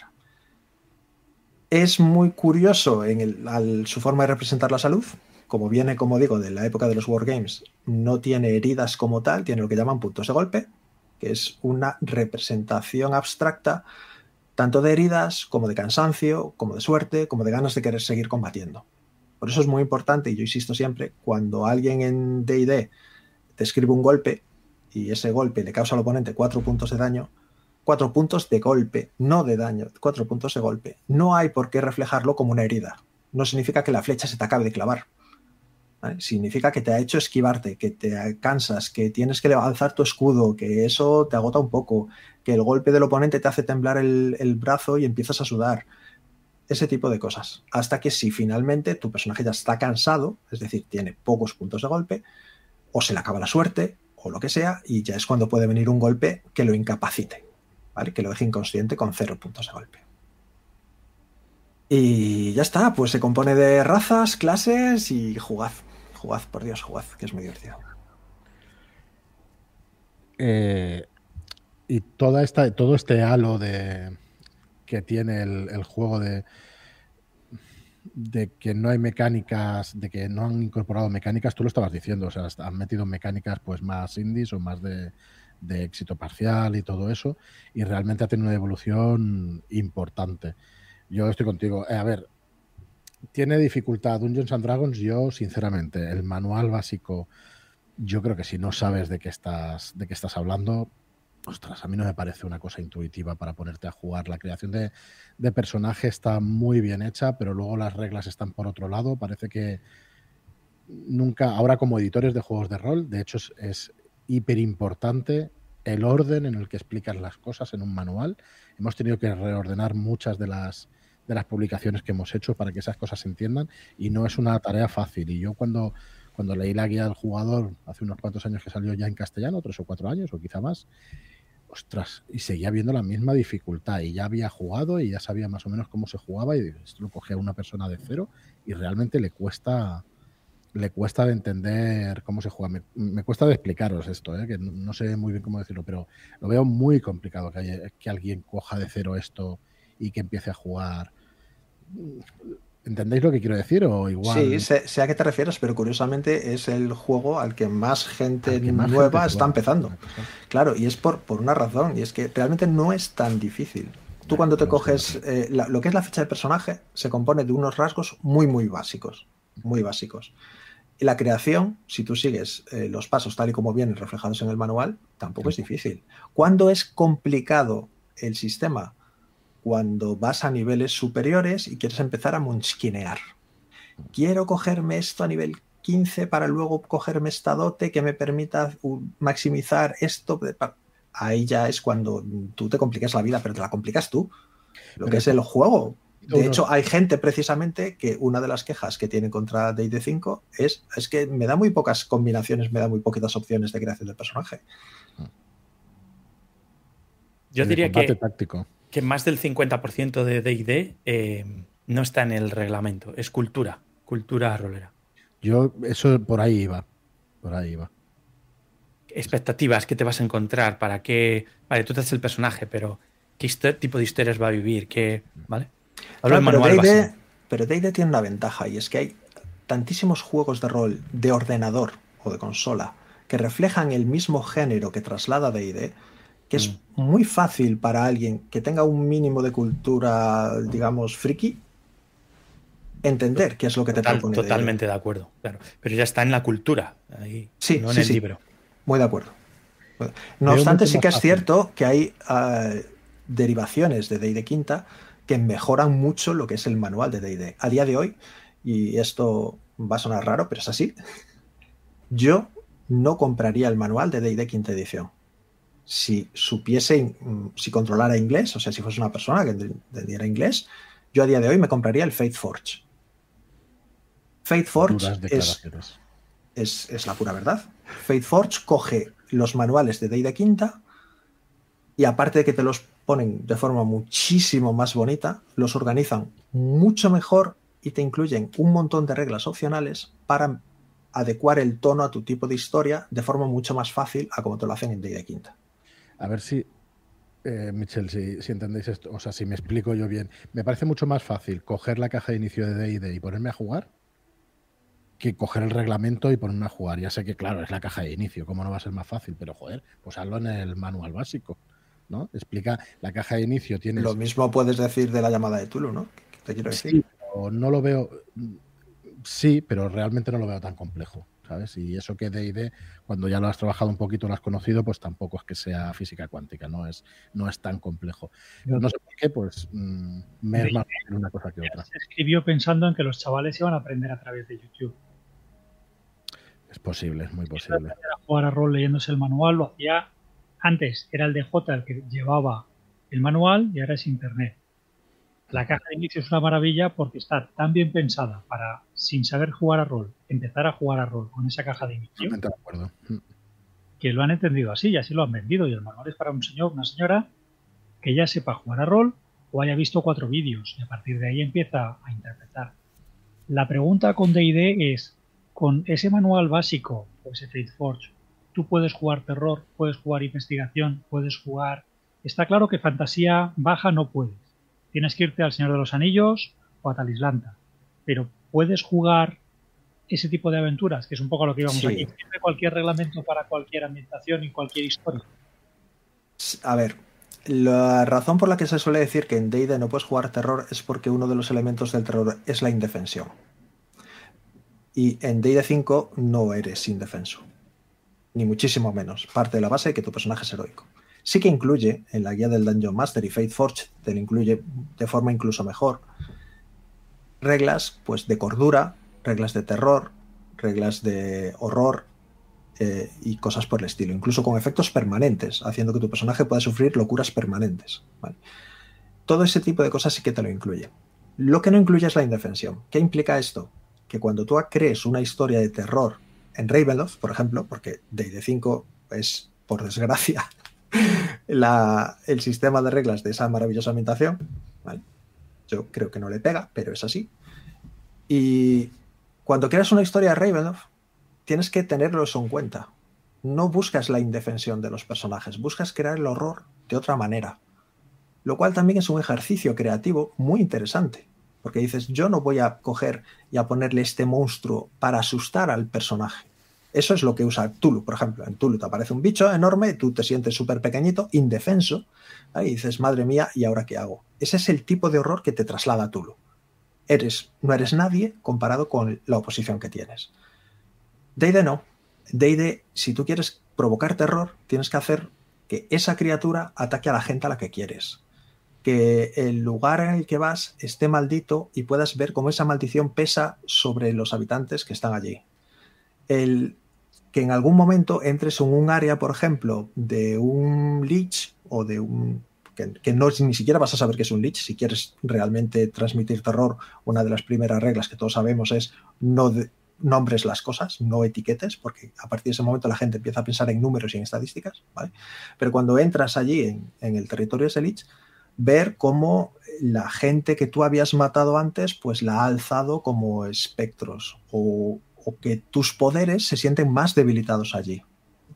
Ese es el tipo de cosas que tienes que tener en cuenta cuando creas terror con D&D. No busques la indefensión del personaje. Provócale el terror a su alrededor, en su entorno. Y funciona muy bien, ¿eh? Funciona muy bien y además, como digo, es un ejercicio creativo mm, diferente a, lo que es, por ejemplo, una aventura de Tulu. Yo en Tulu quiero asustar a alguien, le meto un perro de tíndalos y ya verás si corre. Eh, en D&D no me vale. De eso, ah, te aparece un ogro. ¿Y eso que tiene terrorífico? Pues ya verás si tiene terrorífico si yo te lo pongo. Bueno, la verdad es que es enorme el mundo de D&D y todo lo que se puede hablar de él y eso, pero yo ya sabía que nos iba a dar tiempo a todos los sistemas. Si queréis, estamos 15, 20 minutitos más para hacer las dos horas, que rondará por ahí. Pero no quería dejar pasar la oportunidad primero, que tenemos un diseñador. Eh, estoy convencido, bueno, estoy convencido, no, sé que todos los que estamos aquí somos creadores de una manera o de otra. Pero Albert, eh, me gustaría que explicaras el porqué de Portal y cómo se juega y qué era lo que querías conseguir con él. Y luego, si os parece, para terminar, pues me gustaría tratar un poco, aunque sean 5, 10, 15 minutos de, de PBTA, que creo que es un sistema que ha venido para, bueno, primero quiero saber vuestra opinión de si es un sistema, de si es un modo de juego, de todo esto que se, oye alrededor y cómo puede funcionar. Pero antes, Albert, a mí sí que me resultó muy interesante cada vez que has explicado Portal. Si quieres dar unas pinceladas o explicar qué pretendías, pues me encantaría unas pinceladas muy breves porque yo creo que Portal merece un vídeo dedicado exclusivamente a él con estos invitados y más, con lo cual no, voy a comerme aquí el tiempo. Totalmente. Portal, como cualquier creación, nace de eso, de intentar solucionar traumas, ¿no? del tío que hizo GURPS, dijo, hostia, ¿por qué yo con atacar con el con la escoba tengo 0% y atacar con el bate de béisbol tengo 39%, ¿no? Yo quiero tener el mismo porcentaje al golpearte con la escoba, ¿no? Y entonces se inventó las, el tirar con habilidad por defecto y, todos los sistemas parecen obedecer a, eso, a un trauma que has vivido. Entonces yo a, lo largo de mi vida rolera he ido acumulando traumas, ¿no? He ido viendo sistemas de juego que hacían las cosas muy guays y he intentado crear un sistema que corrija todos los traumas que tenía eh, y que además, pues eh, sí puede ser que funcione, ¿no? Y aprovechar una, ir más allá de ciertas ideas que ya están en, como dice Pedro, las costuras ya estaban en otros juegos, pero que, te cuestan te cuestan ver, ¿no? Entonces, traumas de los que de los que ve Portal. Eh, uno, por ejemplo, jugando a Séptimo Mar, en el cual te, enfrentabas contra matones, pero llegaba un punto que enfrentarte contra matones es tan fácil y la, narrativa obliga a que eso sea así, ¿eh? que te puedas cargar a, a, 15 matones. Pero claro, llegaba un punto que los jugadores tenían que decir, oye, estamos haciendo un poco tonto, ¿no? Nos ponemos aquí en esta cañada, el ejército montainés que vaya viniendo y los vamos matando. ¿Cuántos son? ¿Qué hay? ¿6.000 soldados? Pues mientras, mientras solo entren de cuatro en cuatro, mm, va, a ser esto una escabechina.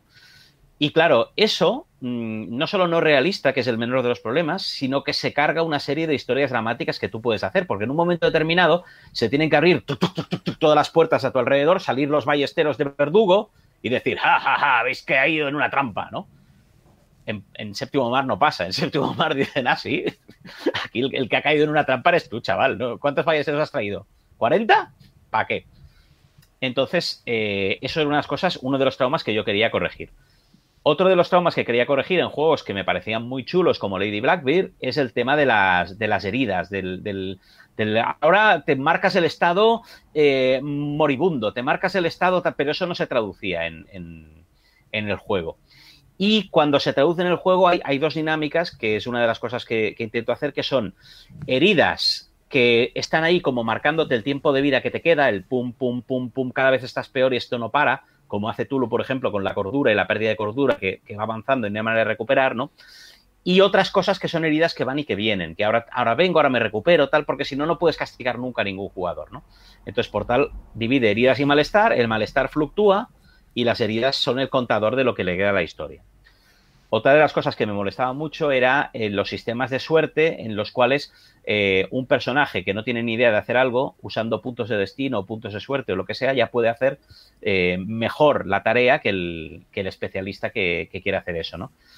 Los puntos de suerte son necesarios porque cuando estás contando una historia, la estás contando precisamente porque esa gente, por el motivo que sea, las cosas les han salido relativamente bien o ha salido memorable con lo cual tú necesitas que eso funcione, eh, necesitas que puedan gastar puntos de suerte para hacer el aterrizaje este forzoso, que es que si no se mueren, pero lo que no puede ser es que aterrice el, cirujano, tiene que aterrizar el piloto, aunque esté herido y aunque no le queden puntos de suerte, ¿no? Y eso Portal también lo, lo corrige.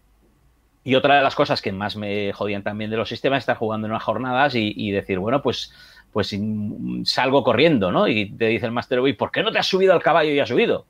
Pues porque tengo 0% en cabalgar. 0%, pero si eres un jinete de Rohan, ya tú sabrás lo que has hecho, pero está la ficha que me has dado y, mira, cabalgar 0%, hostia, me he colado, pues perdóname, pues ponte 30%, ¿no? Y, esa evidencia de que tú tienes, y, luego cuando eres máster igual, ¿no? Tener que estar cuadrando la ficha allí para que refleje lo que, lo que tú quieres hacer. Es un poco lo que explicaba Pedro hace un momento, de decir, no, si el garante de esto ya es la persona, ya no tiene que ser el sistema. Ya cuando yo estoy interpretando a un personaje ya sé lo que puede hacer y lo que no puede hacer. Y yo ya sé que un jinete de Rohan tiene que poder cabalgar. No necesito que el sistema me, estructure de manera que aquello acabe quedando con un 50%, ponga yo los puntos como pueda. O, no quiero que el sistema em, haga que la pifia del jinete de Rohan en cabalgar mm, tenga que ser eh, pues que había un cuervo que se le ha echado en la cara en vez de que él no sabe cabalgar. Entonces, esas cosas están reflejadas en Portal en el sentido de que la ficha no es tal, no hay ficha, ahí, ahí tú tienes tu personaje y eso es lo que hace, lo que indica si sabes o no sabes hacer algo. Luego hay pequeños porcentajes de cosas que, sí que hacen que, de todos los jinetes de Rohan haya uno que sea el mejor jinete de Rohan, que se tiene que tener una ventaja sobre el resto, pero si tú eres un jinete de Rohan sabes cabalgar y si tú eres eh, mm, Gandalf también sabes cabalgar. No hace falta que te pongan ahí, que te gastes putos en, en cabalgar de Gandalf, porque tiene que saber cabalgar, ¿no? Ya está. Albert, tengo, una, tengo una preguntilla, perdonad. ¿Me estás describiendo Fate? No. ¿En qué se diferencia entonces? Eso le ha dolido especialmente. No, pero, pero es verdad. O sea, quiero decir, lo de puntos de daño temporales o no, tienes los marcadores de estrés y las consecuencias. El eh, asegurarte que si eres un jinete de Rohan sepas cabalgar lo tienes con aspectos. El que solamente el que sea bueno lo pueda hacer, pues lo tienes con las puntuaciones de habilidades. Todo ese tipo de cosas. ¿En qué se diferencia Portal de Fate? No, no, no y, y, Portal bebe de Fate. Y hay cosas, no te rías, hombre, que esto es serio. Hay cosas en las que yo eh, he copiado de, Fate y que precisamente no están en el manual, que son las peculiaridades y particularidades, que son cambios que tú creas en las, en las reglas, que eso me gusta mucho como lo hace Fate. Fate tiene un sistema de dinámica de puntos, de punto para arriba, punto para abajo, te activo una eh, un, aspecto de forma negativa, activo un aspecto de forma positivo, que para mí es eh, incómodo, inadecuado, no se, me, no se me adapta. Portal todo eso no lo, no lo tiene. Pero es que Portal corrige cosas que son muy menores de muchos juegos. A mí GURPS me encanta. Yo no hubiera, yo no hubiera hecho GURPS, eh, no hubiera hecho Portal, me hubiera quedado con GURPS si no tuviera un problema real de sumar 3 más 5. A mí tener que sumar 3 más 5 me genera un, un trauma, tengo que parar la partida y empezar, a ver, 3, 5, 1, 2, 3, 4, 5, 6, 7, 8. Hasta que llego al 8, ha pasado este tiempo. Entonces, por tal, tú sale el dado y el dado es lo que pone allí. No tienes que sumar nada de nada. ¿Me explico? O sea, es, hasta tal punto el, la, el intento. No sé de qué te ríes, pero es real. A mí me pasa eso. Entonces, tú en Portal tiras eh, el dado y lo máximo que puedes sumar es más unos de otros dados, es decir, contar dados, pero no tienes que hacer operaciones matemáticas más complejas, tan complejas como sumar 3 y 5. Te voy a decir una cosa. Yo tengo un jugador de leones y mazmorras que siempre me pregunta qué dado tiene que tirar. Yo le respondo, se llama dado del sistema. dice, pero ya no me acuerdo, Juan, cómo que esto se llamaba de 20. O sea que te, entiendo. Ese es, ese es, el otro, ese es otro de los aspectos que corrige Portal. El qué tengo que tirar en la mayoría de juegos, mm, no me hagas decir ahora muy bien si Fate es de estos o no, tú tienes que irte a tu ficha, empezar a mirar cuánto tienes, eh, pues a lo mejor de estilo, si lo hago ruidoso, lo hago camaleónico, lo hago lo que sea, o cuánto tengo en fuerza, o cuánto tengo en destreza, cuánto tengo en la, en la habilidad concreta. Y entonces cuando ya tienes todo eso, tiras y a ver qué sale. En Portal tú tiras Camaleónico, dice el Bueno, no sé, pero no me sé los estilos. Pero... Es un crack. Tú sí que tienes estilo. Gracias. Entonces, Portal no hace eso. Portal es que tengo que tirar los dados que tienes delante. Tíralos. Ya está. Y luego ya interpretaremos el resultado. Si le da algo de carga al máster. Sí, efectivamente, carga también mucho en el máster. El tiempo que dedicas a lo mejor es, es igual en contar la tirada, porque eso es verdad que cuando luego tienes que interpretar esa tirada, puedes estar ahí a ver, eh, tengo aquí un 6, aquí un 1, esto es un tal, esto es un cual. Pero para mí la sensación una vez estás jugando es distinta, porque no es lo mismo estar mirando tu ficha y luego tirar y saber el resultado, que tirar, el resultado ya está allí y ahora tienes que averiguar cuál es, y, pero ya estás con la angustia, ya has tirado. No, sé que es una cosa complicada de, transmitir, ¿eh? pero a mí me, funciona y lo vivo. ¿eh? No, es, no es el mismo el tiempo que pierdes antes de tirar que el de después de tirar. A mí me parece maravillosa tu capacidad de, vendedor de hacer que parezca complejo algo tan sencillo como sumar 3 más 5 o, de, tirar un dado y sumar lo que tienes en, la ficha. ¿no? Me, parece delicioso, Albert. Eh, porque tienes que buscar lo que hay en la ficha. Y en un juego le llaman otear, en el otro le llaman percepción, en el otro le llaman buscar, en el otro le llaman alerta. En el otro resulta que alerta es para una cosa y atención para otra. Entonces, es un caos total. Pero la culpa es vuestra porque no jugáis siempre al mismo juego y no lo sabéis. Totalmente. Yo ahora ya sí. Yo ahora ya sí. Ahora ya veo que hemos cogido confianza. Yo voy a decir que sobre el papel sobre el papel suena muy bien al ver y que la mesa funciona también muy bien. O sea que mis 10 es para Portal que nosotros lo hemos podido probar en físico y funciona bien. Eso sí, lo que veo es eso, que eh, hay, hay una carga importante al director de juego, porque la hay, porque al final se lo carga un poco todo el, el sistema y tal, pero a los jugadores les descarga y realmente eso de, creo que no lo has mencionado, pero eso de que soy bueno para lo que he venido a hacer esta historia, me parece un concepto que, no es la primera vez que se oye, seguro, y, bueno, yo lo he oído en más juegos, pero que me parece importantísimo, porque al final, digamos lo que digamos, si es como lo llaman, pues un sandbox o un juego de manera objetiva o un juego tal, al final nuestros jugadores son los protagonistas, por lo menos, ya no diremos héroes de tal, pero protagonistas, si no lo son, pues mm, es un poco más, más raro. Bueno, pues nada, ya tendremos otro vídeo, no te preocupes, que ya, ya haremos más cositas sobre Pero otros juegos también intentan hacerlo. Cuando tú tienes un juego de la de tú, lo que tienes un 80% en antropología, pues ya es evidente el, mensaje que estás intentando transmitir. Y en ese sentido es cierto, Portal no. Eh, Portal fía mucho al director de juego y para enlazar con el siguiente tema, Portal es el anti-PBTA. El PBTA mm, el anti-PBTA, ostras, pues yo lo veo, pues yo fíjate que lo veo con la misma filosofía. No, para no le matéis, no le matéis. lo de Mitchell Pase, lo, del. el, el, portal te dice: Mira, Master, yo me fío de ti, te doy estas herramientas, pero tú eres el que tiene que llevar este potro desbocado. El PBTA te dice: Mira, Master, yo no me fío de ti, tú no tienes ni idea. Entonces yo te voy a dar todas las instrucciones paso por paso, cómo lo tienes que hacer, qué tienes que decir, qué tienes que contestar. Tú intenta pasar lo más desapercibido posible, no toques nada, no hagas nada, porque no me fío de ti, el juego dirigirá por ti. Bueno, antes de, antes de llegar a eso, Albert, vamos a explicar cómo funciona el PBTA o qué pretende. Si os parece, Pedro, si nos puedes hacer un, un poco de resumen de esa. Sí, a ver, vamos a intentarlo. ¿eh? PBTA es un acrónimo de Powered by the Apocalypse y surge con su primer juego, que es Apocalypse World, escrito en 2010, si no me equivoco, por Vincent Baker, ¿vale? Eh, la editorial Lamply Games. Y PBTA no es un sistema, desde mi punto de vista, bueno, desde el autor, que es lo más importante, sino una técnica de diseño. ¿no? ¿Qué ocurre? Que el autor utiliza ciertas técnicas para generar su juego, este Apocalypse World, que tiene una segunda edición en 2016 en la que también figura su esposa Maggie Baker como autora, y utiliza unas ciertas técnicas para generar una experiencia de juego concreta. ¿no? Em, entonces, ¿qué ocurre? Que es fácil trasladar, eh, generar otros juegos con esas mismas técnicas y bueno, pues tienen el mismo sabor. O sea que andar por casa, digamos que PBTA puede ser un sistema en el sentido de que hostia, tú lo sientes parecido jugarlo, ¿no? Esto es a pesar de los autores que siempre han escrito artículos deseando que la gente innovara sobre esas técnicas y no meramente copiaran lo que hay. Por fin ya se ha conseguido, ahora tenemos, antes salía el, The Girl Underground, que es un PBTA muy distinto a Apocalypse World, ¿vale? Es un storytelling y por fin demuestra que estas técnicas se pueden usar para generar juegos de carácter muy distinto. Y bueno, ¿cuáles son estas técnicas? Pues según el propio autor, las más fundamentales son que tiene que haber un color muy vívido, se refiere al género, ¿vale? al género, los temas que traten. Un PBTA se identifica por un color muy, muy vívido, no sirve para cualquier cosa. Unas cuantas estadísticas, pocas, ¿vale? Y una tirada de dados, de, típicamente de dos dados de seis. Eh, un resultado trivalorado, 10 o más ocurre lo mejor, 7 o 9 es bueno, pero algo se complica. Y en caso de fallo, nunca eh, no pasa nada, sino que siempre ocurrirá algo. Y una agenda a principios, y qué decir siempre, que están del lado de eh, la directora, que aquí se llama maestra de ceremonias, que le dice cuál es el objetivo del juego, qué técnicas tiene para conseguir el objetivo del juego y qué debe salir por su boca al hablar, ¿vale? Es una técnica dedicada analizando la conversación de las partidas de, rol, en vez desde el sistema, desde lo que la gente dice.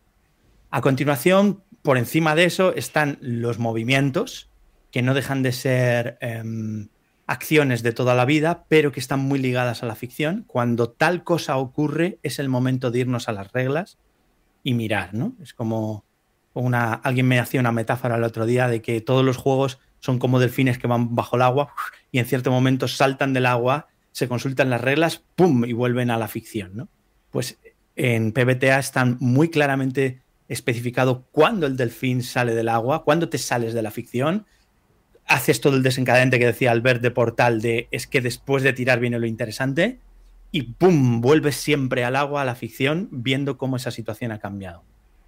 Eh, cómo trata el sistema de daño, por supuesto, cómo funciona la experiencia, los movimientos del maestro o maestra de ceremonias, que son un poco distintas, que es cómo mueve la ficción, qué ocurre en ese agua cuando estás saliendo y bajando. Y algunos juegos incorporan toda una estructura de amenazas, frentes y tal, ¿vale? Em, y por último, pero no necesario, ni mucho menos, están los libretos de, de, personaje, que son, pues bueno, pues las clases de personajes de toda la vida, pero que están diseñados según estos principios para interaccionar esos personajes con la ficción y sus conflictos y sus temas. Y, bueno, mm, todo lo que ya quieras llevar allí, em, eh, cómo eh, hackear ese juego, cómo toquetearlo, cómo hacerte tus propios movimientos y tal. Bueno, pues de todas esas técnicas, algunos simplemente han copiado tal cual, han fusilado el, el Power by, el Apocalypse World y han hecho otros juegos, y otros han ido variando ciertas cosas, ¿no? Y han conseguido crear, pues, pues toda una plétora de juegos que como pasó con el de 20, que llenó el mercado, pues han llenado el mercado, ¿no? Ahora parece que ya por fin se va eh, relajando el asunto, pero llenaron el mercado de un montón de propuestas. Eso es un poco PBTA. Sí, por... Eh, ¿Y qué pasa cuando los llevamos a mesa estos PBTA? Eh, quiero decir, esto que se oye de que mm, se va construyendo la historia mediante la partida, de que no tiene por qué salirte bien la historia, porque claro, no está guionizada y entonces el máster no la tiene hipercontrolada. ¿Es así? ¿No es así? Sí, una de las filosofías de juego es jugar para descubrir qué sucede. En ese sentido, se lleva mal con el railroad más estricto, ¿vale? Y ocurren, cuando llevas el PBTA a mesa, ocurren cosas buenas y cosas malas.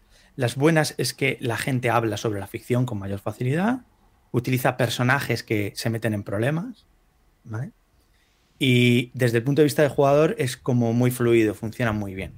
Las cosas malas son precisamente lo que eso provoca. Es decir, no es fácil llevar un railroad, aunque seguro que alguien puede generar un PBTA y los autores estarían contentísimos de que alguien saque un motor PBTA para contar un railroad.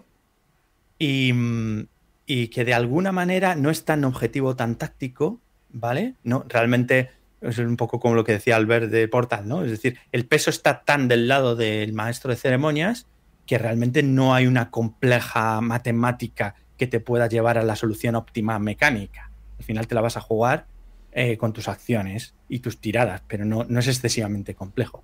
Y la última, quizá, no sé qué opinaréis, es que tampoco da para grandes campañas en general.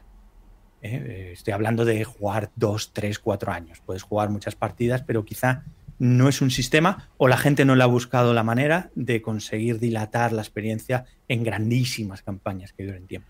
¿Pero te refieres a unas partidas hiladas una detrás de otra o...? bueno, pues lo que hacíamos en DD, a lo mejor los que jugábamos de jugar cuatro años una campaña gigante, ¿no? Es más difícil jugar. Yo creo con los sistemas de PBTA, eh, campañas que se posterguen tanto en el tiempo. A mí me gustaría puntualizar sobre esto de las aventuras, descubrir para jugar qué pasa y todas estas cosas sobre los PBTA. Bueno, lo primero es hacer un PBTA es muy difícil. Dicho de otra manera, hacer un buen PBTA es muy difícil. Hay muchos malos PBTAs. Muchos malos PBTAs. Porque es tan complicado. Yo, hice un PBTA en dos días, ¿eh?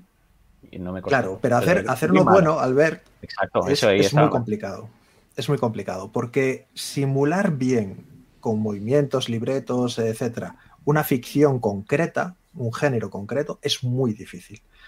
Y además, porque en el momento en el que limitas las posibilidades de los jugadores y de, y de la dirección a los movimientos, que es básicamente lo único que activa reglas en el juego, se dan un montón de situaciones en las que los jugadores están haciendo cosas que no están regladas que no disparan ningún movimiento, absolutamente ninguno. Y en ese momento el peso de qué ocurre recae o bien sobre el jugador, que seguramente se sienta incómodo en decidir él esa incertidumbre, porque igual lo que está haciendo no tiene un éxito seguro, eh, pues cuál es el resultado, o a la arbitrariedad total y absoluta del director de juego, de lo que decida cómo solucionarlo. Bueno, no total, ¿no? Porque tienes una agenda, unos principios y un qué decir siempre, ¿vale? Pero es que esa agenda, esos principios está muy bien para que, digamos, el director de juego sepa, o más bien, de esa agenda, esos principios, al final lo que pretenden es decir, oye, estás jugando una aventura de terror o estás jugando una aventura de, de ciencia ficción, pero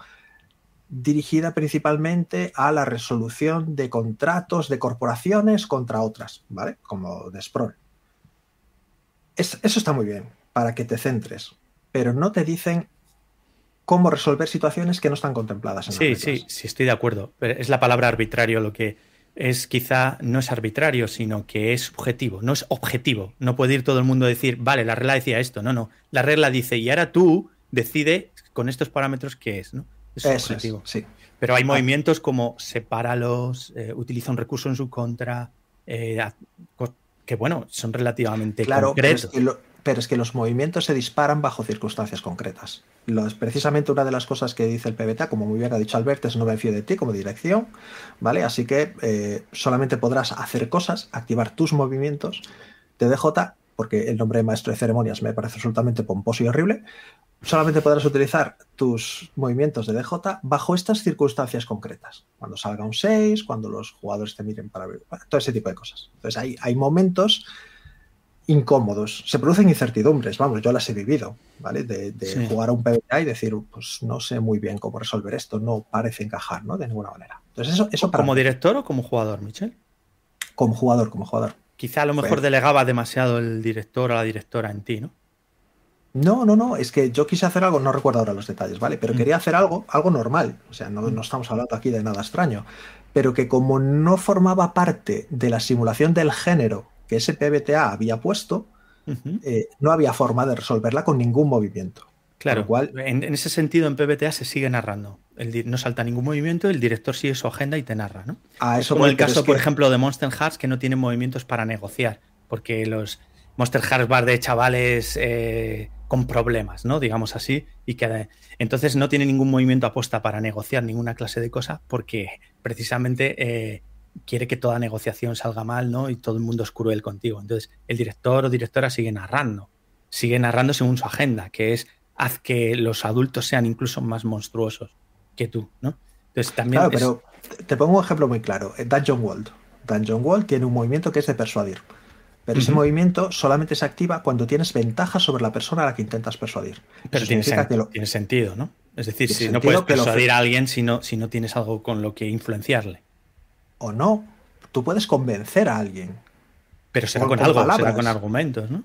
Con argumentos, pero argumentos no son un peso en Dungeon World. Ahí se refiere a que tengas o bien que lo puedas chantajear, o bien a que le des un soborno, o bien a que hagas algo que te dé ventaja sobre esa persona. No sencillamente una discusión dialéctica como la que estamos teniendo. Tú Curioso, ese movimiento lo he usado también para amenazar. Cuando pones un cuchillo en el, en, cuello a alguien y funciona como un tiro. ¿no? Claro, pero si tú O cuando le dices voy a matar a tu familia.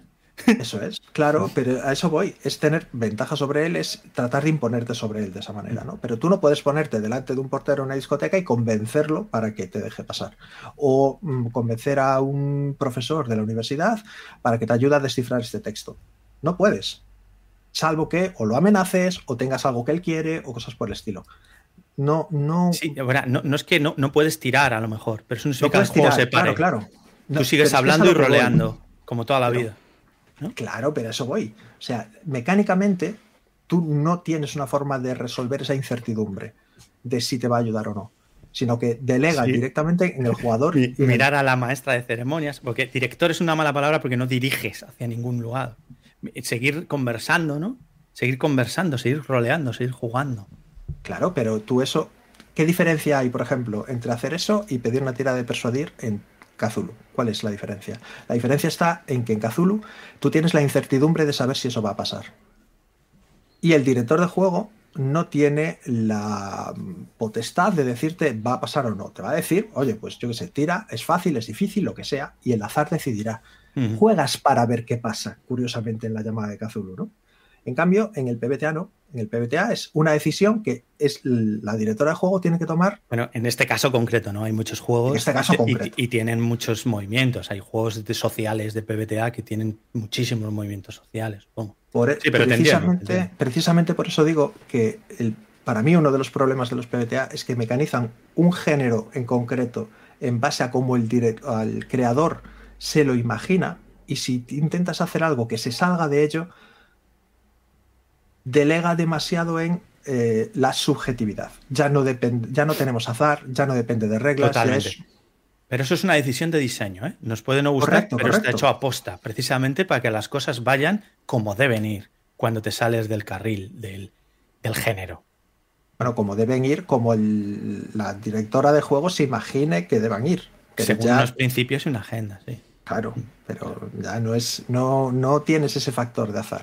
Bueno, que la explicación para, para, mucho tiempo y para muchas horas. Yo quería recomendar a, a todos los que nos vean PBT al desnudo. Es un vídeo que, que, hicisteis, Pedro, si no recuerdo mal, con, ay, con Ángel y con Fada y otro mm. chico, no recuerdo su nombre, disculpadme. Un vídeo de tres horas hablando de, del sistema PBTA que está espectacular. Buscadlo en YouTube, eh, PBT al desnudo, salía directamente la última vez que lo miré y, y bueno, la verdad es que Ahí explicasteis en profundidad todo lo que era el PBTA y, bueno, es súper recomendable que, os lo podáis escuchar. Y, y quiero recomendar a Éxito Parcial, el podcast. No sé si lo tenéis ahí apuntado también. Puesto, sí, sí, es un podcast especialista en los juegos PBTA y que vamos, que es recomendadísimo escucharlo porque ahí van hablando pues de, de, todo, de todo lo relativo al PBTA.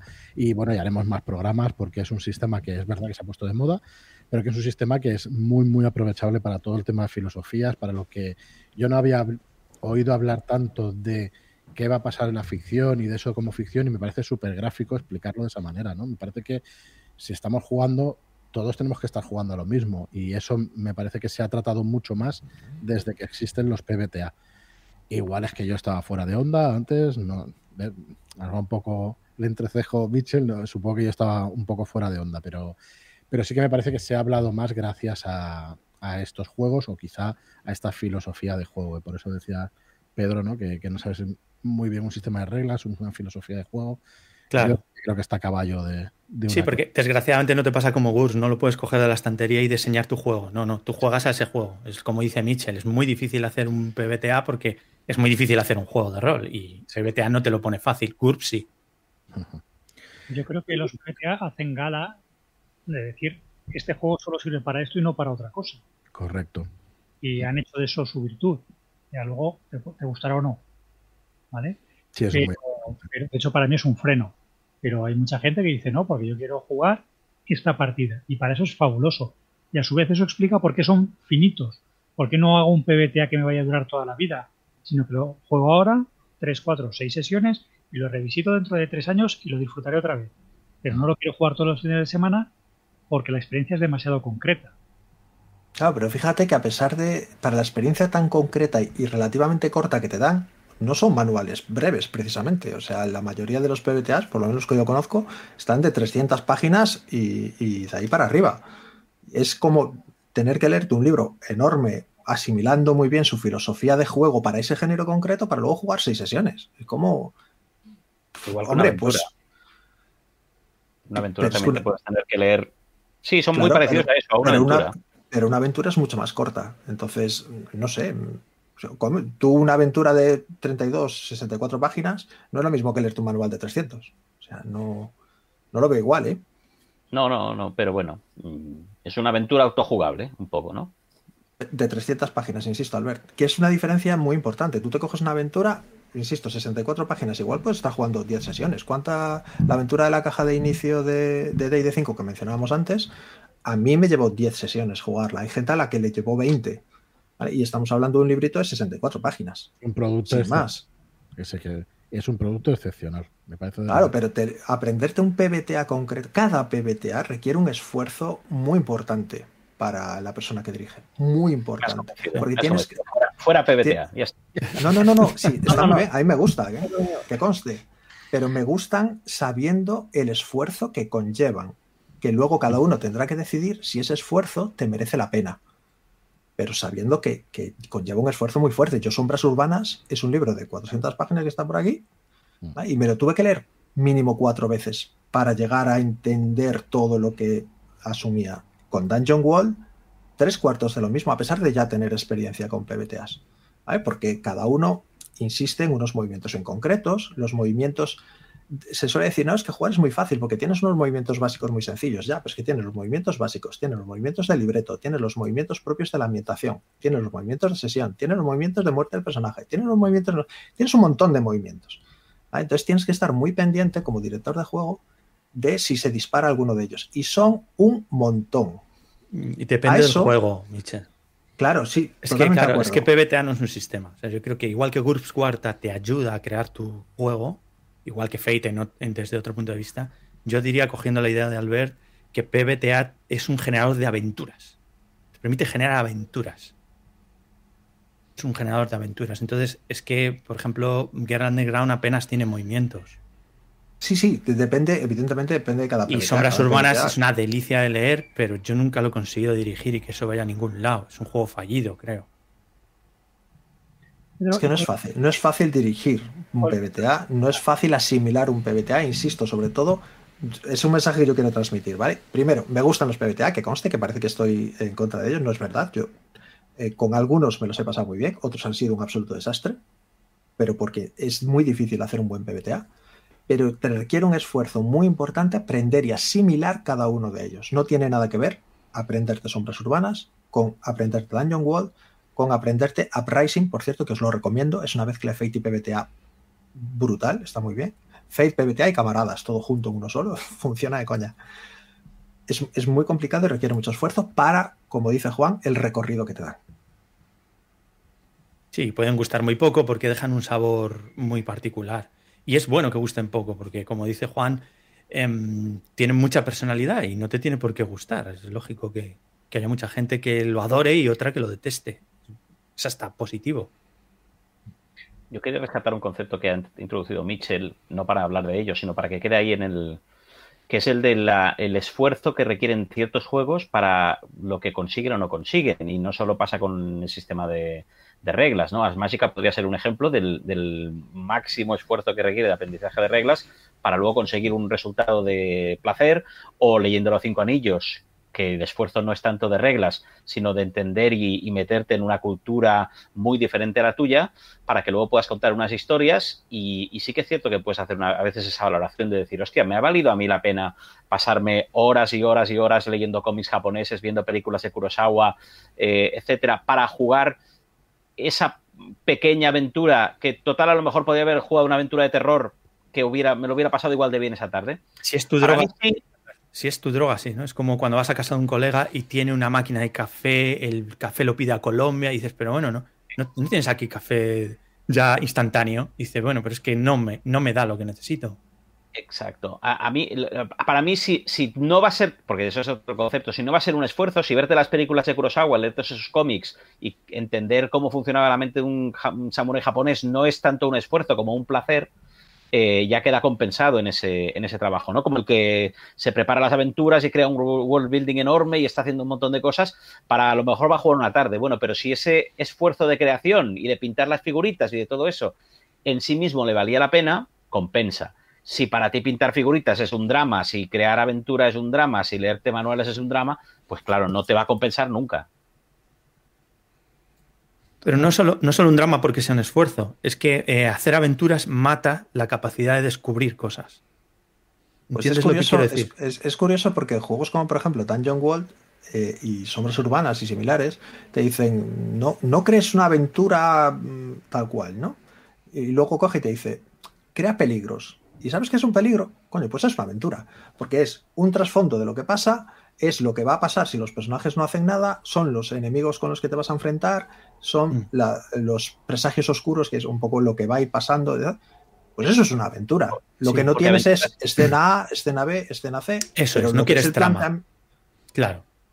Es que aventura es un término muy mal, utilizado. Muy Utilizamos para referirnos a el texto escrito que hemos comprado en la, en la tienda, lo que pasa en la mesa. El, y, y, hay, solo si, si solo fuera el texto escrito, y hay miles de maneras de escribir una aventura, ¿no? Entonces, claro, PBTA sí que es cierto que te dice, no escribas las aventuras de esta manera específica que escribía esta gente. Escríbelas de esta otra manera, que las escribía Mitchell, que las escribía yo, que las escribe otra gente, y por tanto, cuando nos llega a mí, cuando me llega a Mitchell, dices, tío, ¿qué me estás contando? O sea, esto es ya lo que hacíamos, sí, pero había otra gente que no era lo que hacía, que estaba haciendo otra cosa, que son a los que les vale el, mensaje sí, pero, Pero a lo que yo voy es que eh, se suele decir que en PBTA juegas para descubrir lo que pasa. Bueno, eso, eso lo haces en cada aventura, lo siento. A mí esa frase me parece súper mm, mal puesta. O sea, tú no sabes qué pasa en ninguna aventura cuando te pones a jugar, porque los jugadores se pueden salir de madre y la aventura puede ir por derroteros que no tienen nada que ver con lo que estaba escrito, por más que Albert diga que no, ¿vale? Pero si dejas que se vaya de madre, ¿no? Puedes hacer ilusionismo. Yo he dirigido ilusionismo muchos años e iban por donde yo quería. Tenía una mano zurda, pero espectacular, vamos. Y todos vosotros también. Lo sé. ¿A qué, a qué tramposete? Claro, ¿o no? El otro tema es el de las aventuras, que se, mm, se suele decir que PBTA y las aventuras ya hechas no se llevan bien. Yo tampoco estoy de acuerdo. Porque de hecho, los PBTAs te dicen que crees aventuras de otra manera, pero que las crees. También te dicen cuándo las tienes que crear, no antes de traerla a la mesa, sino crearte esa sesión cero, crearte los personajes, crearte la ambientación, saber un poco de qué va cada uno y después porque ese mito de que los PBTAs tú puedes ir sin nada preparado es, una mentira como una catedral de grande. Vas a la sesión cero sin nada preparado. Ahí es donde se define todo. Y después de la sesión cero, director de juego, prepárate porque vas a currar como, como nunca para a partir de ese feedback de los jugadores empezar a diseñar esas aventuras, que aquí les llaman peligros y les llaman frentes y les llaman lo que tú quieras, pero vienen siendo aventuras y te lo vas a currar. Y después de cada una de las sesiones las tienes que actualizar y preparar y mantener. O sea, se trabaja mucho en PBTA y realmente sí que diseñas aventuras en PBTA. Otra cosa es, oye, vamos a jugar un one shot. Va a ir de, yo qué sé, Miami Vice. Bueno, pues vamos a ver qué pasa. Y me lo invento. Mm. ¿vale? Y, y, te vas inventando la aventura sobre la marcha. Pues guay, genial, eso es estupendo. Pero no es eso lo que te dice el PBTA. Lo que te dice el PBTA es, después de la sesión cero, créate el frente al que se van a enfrentar los personajes. ¿Y cómo se, cómo se va a transcurrir eso en la mesa? Pues eso es lo que juegas para descubrir cómo transcurre. Esta idea exagerada de que PBTA es una improvisación salvaje es totalmente mentira, ¿no? Está en casi todos los principios de todos los PBTA es aprovechate de lo preparado y deja huecos. Pero luego tiene un montón de secciones sobre cómo preparar. Lo que no preparas es trama. Eso es, justo. Pero es a lo que voy. Y eso sí se, no es que se lleve mal con las aventuras, porque se lleva bien, si te, dice que las prepares. Otra cosa es que no decidas que la escena A va a ser esta, la B va a ser esta y la C va a ser esta, pero todo el resto sí, lo tienes que tener preparado. Bueno, chicos, que nos vamos de tiempo. Yo estoy, vamos, estoy alucinado, súper contento de cómo, de cómo ha ido la charla. Esperamos que, haya aportado a mucha gente, si no conocimientos, entretenimiento y, y, bueno, que conozcáis sistemas de juego. Yo creo que, lo que me lleva de la charla es las ganas de probar GURPS, las ganas de probar todo lo que no, todo lo que no he conocido durante estos años. Y los PBTA también, por supuesto. Eh, Portal ya lo conozco, pero quiero seguir jugándolo al ver, así que la próxima aquí en el estudio. Y nada, agradeceros muchísimo, muchísimo la charla, de verdad, a todos los que nos ven.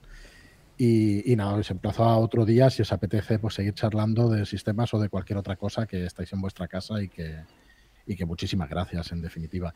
No sé si os ha quedado por decir algo, quizá esté despidiendo y no, y no os haya dado la oportunidad, disculpadme. Si queréis decir somos, somos roleros hablando de rol, Frank. Nos parece muy mal que nos cortes. Yo hay un concepto que no sé si he cogido bien y no sé si es que PBTA significa Portal by de Albert. ¿Es posible? Eso, es exactamente. es eso. Ya lo inventó Albert y ahora aquí lo has destapado. Albert es realmente Vincent Baker, es su seudónimo. Albert se lo explicó al de Over the Edge, el de Over the Edge lo puso negro sobre blanco en un libro y luego Vincent Baker dijo, hostia, voy a ponerle unas siglas por aquí. Y todos sabemos que realmente el que estaba detrás era Greg Stafford. Ahí lo en realidad yo soy Greg Stanford, fingí mi muerte. Tío. con la máscara. Bueno, dicho, muchas gracias. Muchas gracias a todos los que nos escuchan en, en, bueno, en el podcast también, que colgaremos esta charla en el podcast porque está muy interesante. Y gracias por vernos aquí en el canal de YouTube. muchas gracias por participar. Eh, Joaquín, gracias. No, gracias a ellos, a todos ellos, por, por la charla. Como hemos aprendido, decir que mm, ahora entiendo un poco por, por qué la gente juega poco a rol, los que cuesta iniciarse, porque es que es difícil. Es muy amplio, es muy, es muy amplio, y muy difícil. David, muchas gracias por estar con nosotros. ¿eh? Hay estudios que demuestran que cuando te vas a una plataforma digital a elegir la película, inviertes una cantidad ingente de tiempo en elegir qué ves. ¿Qué ves? Es así. Sí, sí, de antes también existían estos estudios. Tú le ofreces tres platos y, elige bien. Tú le ofreces 25 platos y le creas un trauma. Esto de toda la vida. David, gracias. gracias a vosotros. Ha sido un rato increíble. Muchas gracias. Albert, muchas gracias por estar con nosotros como cada 15 días. A vosotros una vez más y a los contertulios que me encanta coincidir con ellos. Sí. Mitchell, muchas gracias por pasarte por aquí, que sabes que es, que es tu casa. Gracias. un, placer, muchas gracias por la invitación. Además, he tenido la ocasión de conocer a Juan Milano, que, es un tío al que admiro un montón, así que fenomenal. Juan, igualmente, muchísimas gracias por pasarte por aquí, que no sea la última, espero, a ninguno de vosotros. O sea, será la primera de muchas y la verdad también echar eso, la, ocasión de compartir espacio con gente, algunos por primera vez, que es bonito, y repetir y ver que nadie me veta todavía, pues también me gusta mucho. Pues si va Juan, yo no. Ya lo, he experimentado. Muy bien, gracias Juan. Y muchas gracias Pedro Calvo, muchísimas gracias por, por venirte al canal. Muy orgullosos de, tener, de teneros aquí y de tenerte también. Un absoluto placer. Me he quedado con ganas de comprarme la cuarta edición de GURPS. sí, sí. Un PBTA genérico, tenemos que hacerlo, vamos a ganar ahí un dinero. Uf, eso está para hacernos de oro todos. muchas gracias a todos por vernos y hasta el siguiente programa. Hasta luego. Hasta la próxima.